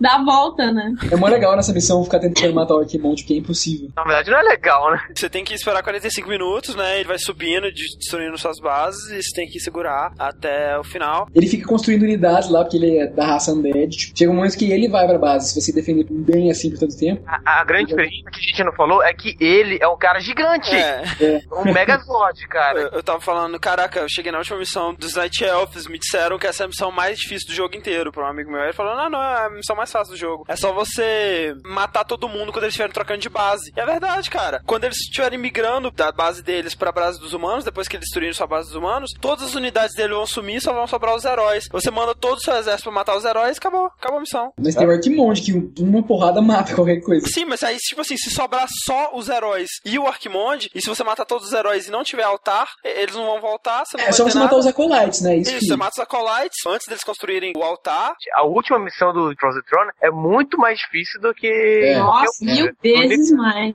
Mas olha só, então é o seguinte, o Arquimonde, enfim, no fim das contas, consegue chegar, né, na World Tree, mas aí o Furion diz que o plano dele vai funcionar e não sei o que lá, e aí ele toca o chifre lá do cenário, né? Aí todas as Ancient Wisps que existiam no mundo pegam e começam a atacar o Arquimonde e ele explode. Todos grudam nele, né? E ela, todos explodem Inclusive- ele, matando o Arquimonde e destruindo a árvore. É, na verdade não destrói, né, na verdade deixa Não, ela... a árvore fica viva, É, ela se regenera. regenera ela, ela só é danificada. É, mas o Malfurion falou, é, The Roots will heal on time, só que É. vai demorar pra caralho. Nossa imortalidade foi pro pau de novo. É, É. é legal que no World of Warcraft tem a árvore e tem os restos do Arquimonde, né? Tem, tem. E você pode no World of Warcraft, uma das instâncias mais difíceis da primeira expansão era Caverns of Time, que você revivia esse momento da última batalha, da batalha final do Warcraft 3. Olha só. Você era um dos defensores. Ah, Daí você enfraquece o Arquimonde, tem a luta e tal. É, você começa lá na base dos humanos, é bem legal. Sim. Aí no fim aparece os Wisp chegando, é muito legal. Ah. Mas olha só, e aí acaba o Warcraft 3 é, Reign of Chaos, sem muita explicação sobre o que aconteceu com Arthas, sem saber o que aconteceu com Illidan, É, né? simplesmente explodiu o Arquimonde e acabou. O o Medivh chega lá e fala que ah, essa é a prova que a Azeroth não precisa mais de, de guardiões, blá blá blá e Sim. tal. Cara, sucesso absoluto, né? Claro, ainda teve os fãs hardcore que falaram, ah, prefiro Warcraft 2. Tem- Fanboy, fanboy, fanboy. Fanboy. E notas fantásticas, assim, ele tem uma média de 93% no Game Rankings, né? Respeitável. Sim, eu gostei do jogo, eu acho legal. Assim, eu que não gosto de Uhum. RTS, né? Eu, eu até me diverti, assim. Já joguei RTS melhores, pra falar bem a verdade. Tipo o quê? Não, não, não. Tipo Company of Heroes, por exemplo. Porque Sério? assim, é sério, o Warcraft 3 pra mim, ele é muita paciência, sabe? Pra mim. Sabia que eu, eu senti a mesma coisa assim? Eu acabei de terminar uma fase em que eu upgradei tudo ao máximo na minha. Na minha... Isso. E, não, e outra, assim, tipo, quando você tá indo numa frase pela primeira vez, você não sabe exatamente o que te espera. Aí você fica horas mandando sua base, e aí dois minutos depois você descobre que não era isso que você tinha que fazer, que você vai ter que migrar sua base, entendeu? É. Porra, sabe? Isso é meio frustrante. E outra, muitas missões, principalmente do Undead, cara, se resumiram pra mim a ficar, tipo, meia hora, cara, reunindo exército e combatendo o povo chato que vinha toda hora. Aí você manda o exército, dura cinco minutos e repete. Meia hora fazendo exército, manda exército cinco minutos. Que saco, sabe? É, tem algumas missões, como o Fernando disse, tem algumas missões mais dinâmicas. E essas missões, pra mim, Ah, salvam o jogo. Essas missões são muito legais, sabe? E eu acredito que seja totalmente o- opinião minha mesmo, mas eu realmente prefiro quando o RTS ele é mais dinâmico, sabe? Mas é menos Menos base building, mais batalhas. E Mais, exato, mais estratégia e menos base building. Também. Isso se repete muito nas campanhas, cara, mas quando você vai jogar online mesmo. Multiplayer no- é bem diferente. Aí é muito mais dinâmico. Você não pode parar o jogo pra ficar construindo sua base, senão eu- Aham. eu quase sempre era estuprado horrivelmente, porque tem gente muito boa, cara. em- Eu acho que o Warcraft 3, ele tem uma história épica pra caralho. CG são épicas pra caralho. Mas o jogo mesmo eu não acho, sabe? Os exércitos são tão pequenininhos, sabe? São, sei lá, no máximo... Quando você reúne um exército de 20 pessoas, é tipo um mega exército, Você sabe? acha que, por exemplo, a... deviam enquadrar mais partes do mapa pra fazer você fazer um exército enorme, você selecionar um bilhão de unidades de uma vez e mandar elas pra um lugar que também vai ter um bilhão de unidades te atacando? Pega Age of Empires, cara. Age of Empires você construiu um exército muito maior do que. É, não, o próprio StarCraft também, né, cara? É. Era bem maior. Velho, como assim, né? Né? Que nem eles estão fazendo em, em jogos de RTS mais novos. Em vez de você construir uma unidade e ela ser uma unidade, você constrói um pequeno exército, um grupinho. Não faz diferença na jogabilidade, porque esse exército ele vai ser bem mais fraco, os, os- as pessoas vão morrer muito mais facilmente. Mas visualmente, cara, você tem uma sensação muito mais épica, sabe? É, que aí você tem uma visão de batalha mesmo. de É, enquanto no Warcraft 3 era tipo uma briguinha de, de escola, assim. de chegava gangue, três né? carinhas, é, de Pô, ganguezinhas. É uma coisa que, que eu percebi muito no começo do jogando online, que o jogo te condiciona tanto a você ser base building, né? Construir sua base antes de fazer qualquer coisa. Aham. E no próprio jogo online eu comecei assim, cara. Eu comecei a construir minha base. Aí de repente É. eu vejo o, o inimigo sacando, sei lá, com quatro. Level 6 já, tá ligado? É.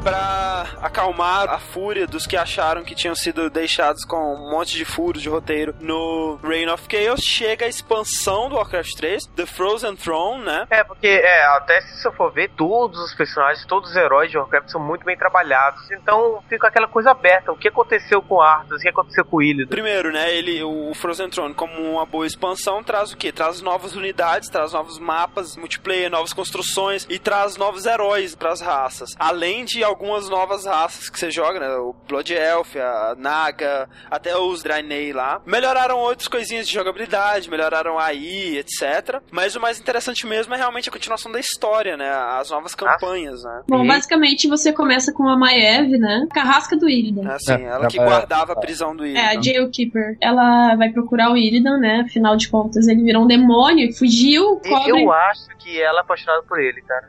Ela É, não, ela é meio obcecada demais, né, assim. Não é à toa, né? Ela ficou 10 mil anos cuidando da. Tipo assim, olha, esse cara aqui, você vai ter que guardar, ele foi condenado à prisão perpétua. O problema E ele é imortal. ele é imortal, tá? Então, valeu, tô saindo, já valeu. hein? Aí ela descobre que, enfim, ele fugiu pra um conjuntinho de ilhas no meio do nada e ela foi atrás. E no caso, o Illidan, ele foi procurar as Nagas porque ele também estava sendo caçado, né? Pra, pro, pra uma aliança entre eles. Ela descobriu que o Illidan tava atrás dos restos mortais de Sargeras, não se sabe por que até agora, né? Ele descobriu sobre os restos mortais de Sargeras quando ele comeu o crânio lá do, do, do do- Gul'dan. Sim, Do Gul'dan, Ele sabia, adquiriu, né? ele adquiriu as- algumas memórias do Gul'dan e descobriu. Aí a Maiev foi no templo atrás dele, porque ela é louca, maluca, maníaca. Quando ela chegou até o Illidan, ele já tava de posse do Eye of Sargeras. Aí ele começou, você tá aqui dentro, eu vou implodir o templo com você dentro. É, aí ela começou a dar blink, que ela tem tipo um teleportezinho, e começou a fugir e Mas- encontrar demônios no caminho. Ela manda um runner pra avisar uma Furion que o Illidan agora tinha um poder lá dos Sargeras e queria fazer alguma merda. E é que na verdade, o, o que o Jaden, ele ofereceu pro Illidan um poder pra ele destruir o Frozen Throne, né? Verdade, é porque o que o mas- ele tava com medo do Ner'zhul, então a- o objetivo do Illidan é, era destruir o Frozen Throne, por isso que ele se alia a Render Legend. Usando o Eye of Sargeras, o Illidan ele tenta destruir a Crown, mas não consegue. A? Scroll é o lugar que fica o Frozen Throne. Isso. Sim. O Frozen Throne, tá ligado? Mas não consegue destruir completamente. Aí E isso enfraquece pra caramba os servos do, do Lich King. Foi aí que a Sylvanas, que era uma Banshee comandada pelo Lich King, né? Foi aí que a maioria dos undeads começaram a adquirir personalidade própria, consciência própria. Aí a Sylvanas viu, puta merda, olha o que fizeram comigo, né? Eu quero me vingar. O Illidan fugindo da Maiev, ele vai pra Outland, só que a Maiev vai atrás e captura ele. Aí você controla um remanescente dos High, Israels. Que é o, Cara, é o. Arthas com orelhas pontudas. Né? É o Kyle, né? os High Elves eles estavam sob comando dos humanos, né? Agora muito enfraquecidos, né? Por causa do Samuel, que ele foi perderam o Samuel. e tal. E eles estavam lá tentando eliminar focos, né, dos undeads e tentando diminuir a influência da Scourge, quando a Lady Vash, que era uma naga aliada do, do Illidan, entra em contato com ele e promete que se ele ajudasse ela, ele ia ter acesso, assim, quase infinito a mana, sabe? Que ela ia restaurar os High Elves. É, e é nisso que nascem os Blood Elf, né? Que são os High Elves que se converteram Sobreviveram. e juraram vingança, né? E eles foram a- atrás do poder lá em Outland, ajudar lá a Lady Vash a recuperar o Illidan. E eles lutam lá contra é. e consegue libertar o Illidan. O Keujaden, ele entra em contato com o Illidan e fala: Olha, tu, rapaz, falhou, tá? Mas pode ter outra chance. Vá lá que o Frozen Throne tá enfraquecendo. Você tem que ir lá e acabar com aquele filho da puta do Lich King com as próprias mãos. Daí o Illidan volta pra Azeroth e vai na última investida contra o Frozen Throne. Frozen Throne. Isso. Enquanto isso, o Arthas estava enfrentando a, a Sylvanas, né? No que agora chama Plague Lands, né? Que era o Lord Aeron, né? Como o Frozen Throne começa a enfraquecer, né? O Arthas também começou a enfraquecer. As Sylvanas, né? E todos esses é, undeads que começaram a ter consciência que começaram a querer se revoltar contra o Lich King, contra o Arthas, né? Aham, exatamente. Tem a, a Scourge, que é comandada pelo Lich King, que é o Arthas, os Undeads em geral, aquele que é Altuzad e tal. E tem os Forsaken, que são Undeads que se libertaram do poder do Lich King e agora estão contra os Scourge. E aí, assim, ele- o Arthas tá enfrentando a- as Sylvanas lá na, na Plague Lands, e aí ele recebe o chamado do Lich King, porque o Lich King percebe que o Illidan tá indo lá pra destruir ele e o Arthas tem que ir lá ajudar ele. Está pegando em Nordens, tá ligado? Isso, isso. E aí o Arthas tem que deixar a batalha e as Sylvanas aproveita pra dominar aquele lugar lá, né? A Plague Lands. Plague Lands torna posta dos Forsaken, né, e que mais pra frente vão se unir à Horda. Isso, mas olha que interessante. Os orcs ainda são aliados dos humanos nessa parte. É. E lá ele enfrenta o Illidan, né? Essa é a missão mais foda da história do mundo. Como é velho. que é? É. Como é que é essa É missão? porque você tem que enfrentar a base dos Night Elves, do Illidan, né? Você tem que enfrentar a base das Nagas e você tem que enfrentar a base dos Blood Elves. Ah. É muito difícil. É todo mundo contra você, sabe? Toda hora todo mundo te ataca. Ah, E tá, você essa eu usa o Arthas nesse jogo, ele começa no level 10, e conforme ele vai passando, ele vai diminuindo Ah, os tá. levels. Que merda. Foda, né? cara. Foda, Isso cara. demais, é absurdo. Esse jogo, como ele foi lançado um ano depois, parece que eles não tiveram tempo pra fazer uma cutscene muito foda, que é a batalha entre o Illidan e o Arthas. Aham. Aí eles fizeram uma CGzinha escrota. Eles fizeram uma jogo. batalha. Com a engine do jogo mesmo. Mas, ó, cara, eu achei até que ficou legal, cara. Não, ficou boa, ficou Eu boa. achei tão Mas, tokusatsu. pô, É, não, eu achei totalmente anime, tipo a espada e dá aquela luzinha assim da espada vindo. É. O Arthas luta contra o Illidan e no jogo dá a entender que o Illidan fica pra morrer ali na neve, sabe? Isso. Mas o Illidan ele volta como um boss de uma raid, né? No... Sim. é, o último boss da, da Burning Crusade. E aí tem a cutscene final, né? Que é o Arthas chegando no Frozen Throne finalmente, quebrando o Frozen Throne com a Frostmourne, pegando a porra daquele capacete É bizarro, né? E coloca. Aí a mente e o corpo do Arthas viram um com o Nerzu. E ele vira É, Eles né? Fusão. A partir Ah, desse momento, o Arthas ele vira um dos seres mais poderosos de, de Azeroth, assim. Atas, meu Deus, cara. Cara, Quando ele coloca a armadura e fica naquele É turno, cara, eu me arrepiei todo. Ah, é muito maneiro, cara. Ele sentado lá, tipo, cara, eu fico imaginando, né, cara? Não tem muita coisa pra ele fazer ali. O Nerzu, ele, ele consegue sair da prisão de gelo dele, né? Que era o que ele mais queria. se funde com Arthas. É o novo Lich King.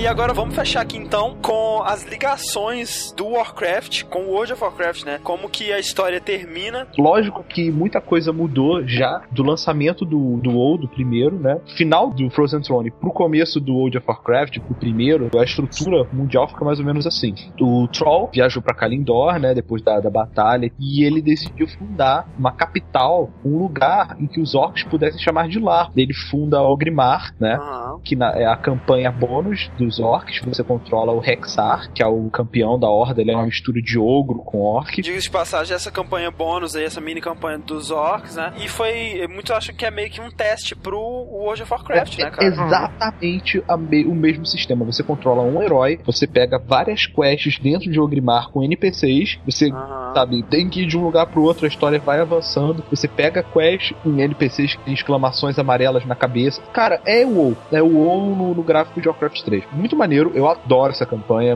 gosto muito dela, sabe? Deixa claro como é que termina nessa aliança dos humanos e os orcs, que eles não são mais aliados, né? Tiveram aquele pacto e tal, mas depois da, da burrada que o General Proudmore aí fez, pai da Jaina, a aliança terminou. Tem os Night Elves mais ao norte de Kalindor, ainda na, nas florestas lá. Eles continuam naquela mesma, sabe? Não, não gostam de se meter muito nas coisas dos outros, embora eles sejam aliados dos humanos. Os Tauren, eles ficam mais ao sul de Kalindor, aliados do, dos orcs e tal. No outro lado, do outro continente, nós temos mais ao norte os Forsaken, liderados Sim. pelas Silvanas agora, né? Do, São os Undeads, né? Os Undeads livres. Na, na meiuca ali tem Casmodan com os anões, mais ao sul tem Stormwind com os humanos, e é mais ou menos essa, essa configuração. É, então é isso. Esperamos que, né, tenhamos contribuído para seu entendimento do lore Ou de Warcraft, não, a gente né? Só confundiu mais. Claro, você pode se aprofundar o quanto você quiser, até o infinito da sua alma, sabe? Na wiki do Warcraft, né, cara? Muito completo. E eu espero, assim, do fundo do meu coração, que esse cast não tenha te feito ter vontade de jogar World of Warcraft, não, é, não foi o nosso objetivo. Sim. Foi sim. Não foi. Não, não sua vida é muito preciosa pra você gastar ela inteira. então é isso aí, até semana que vem e game over. Mais nada mais.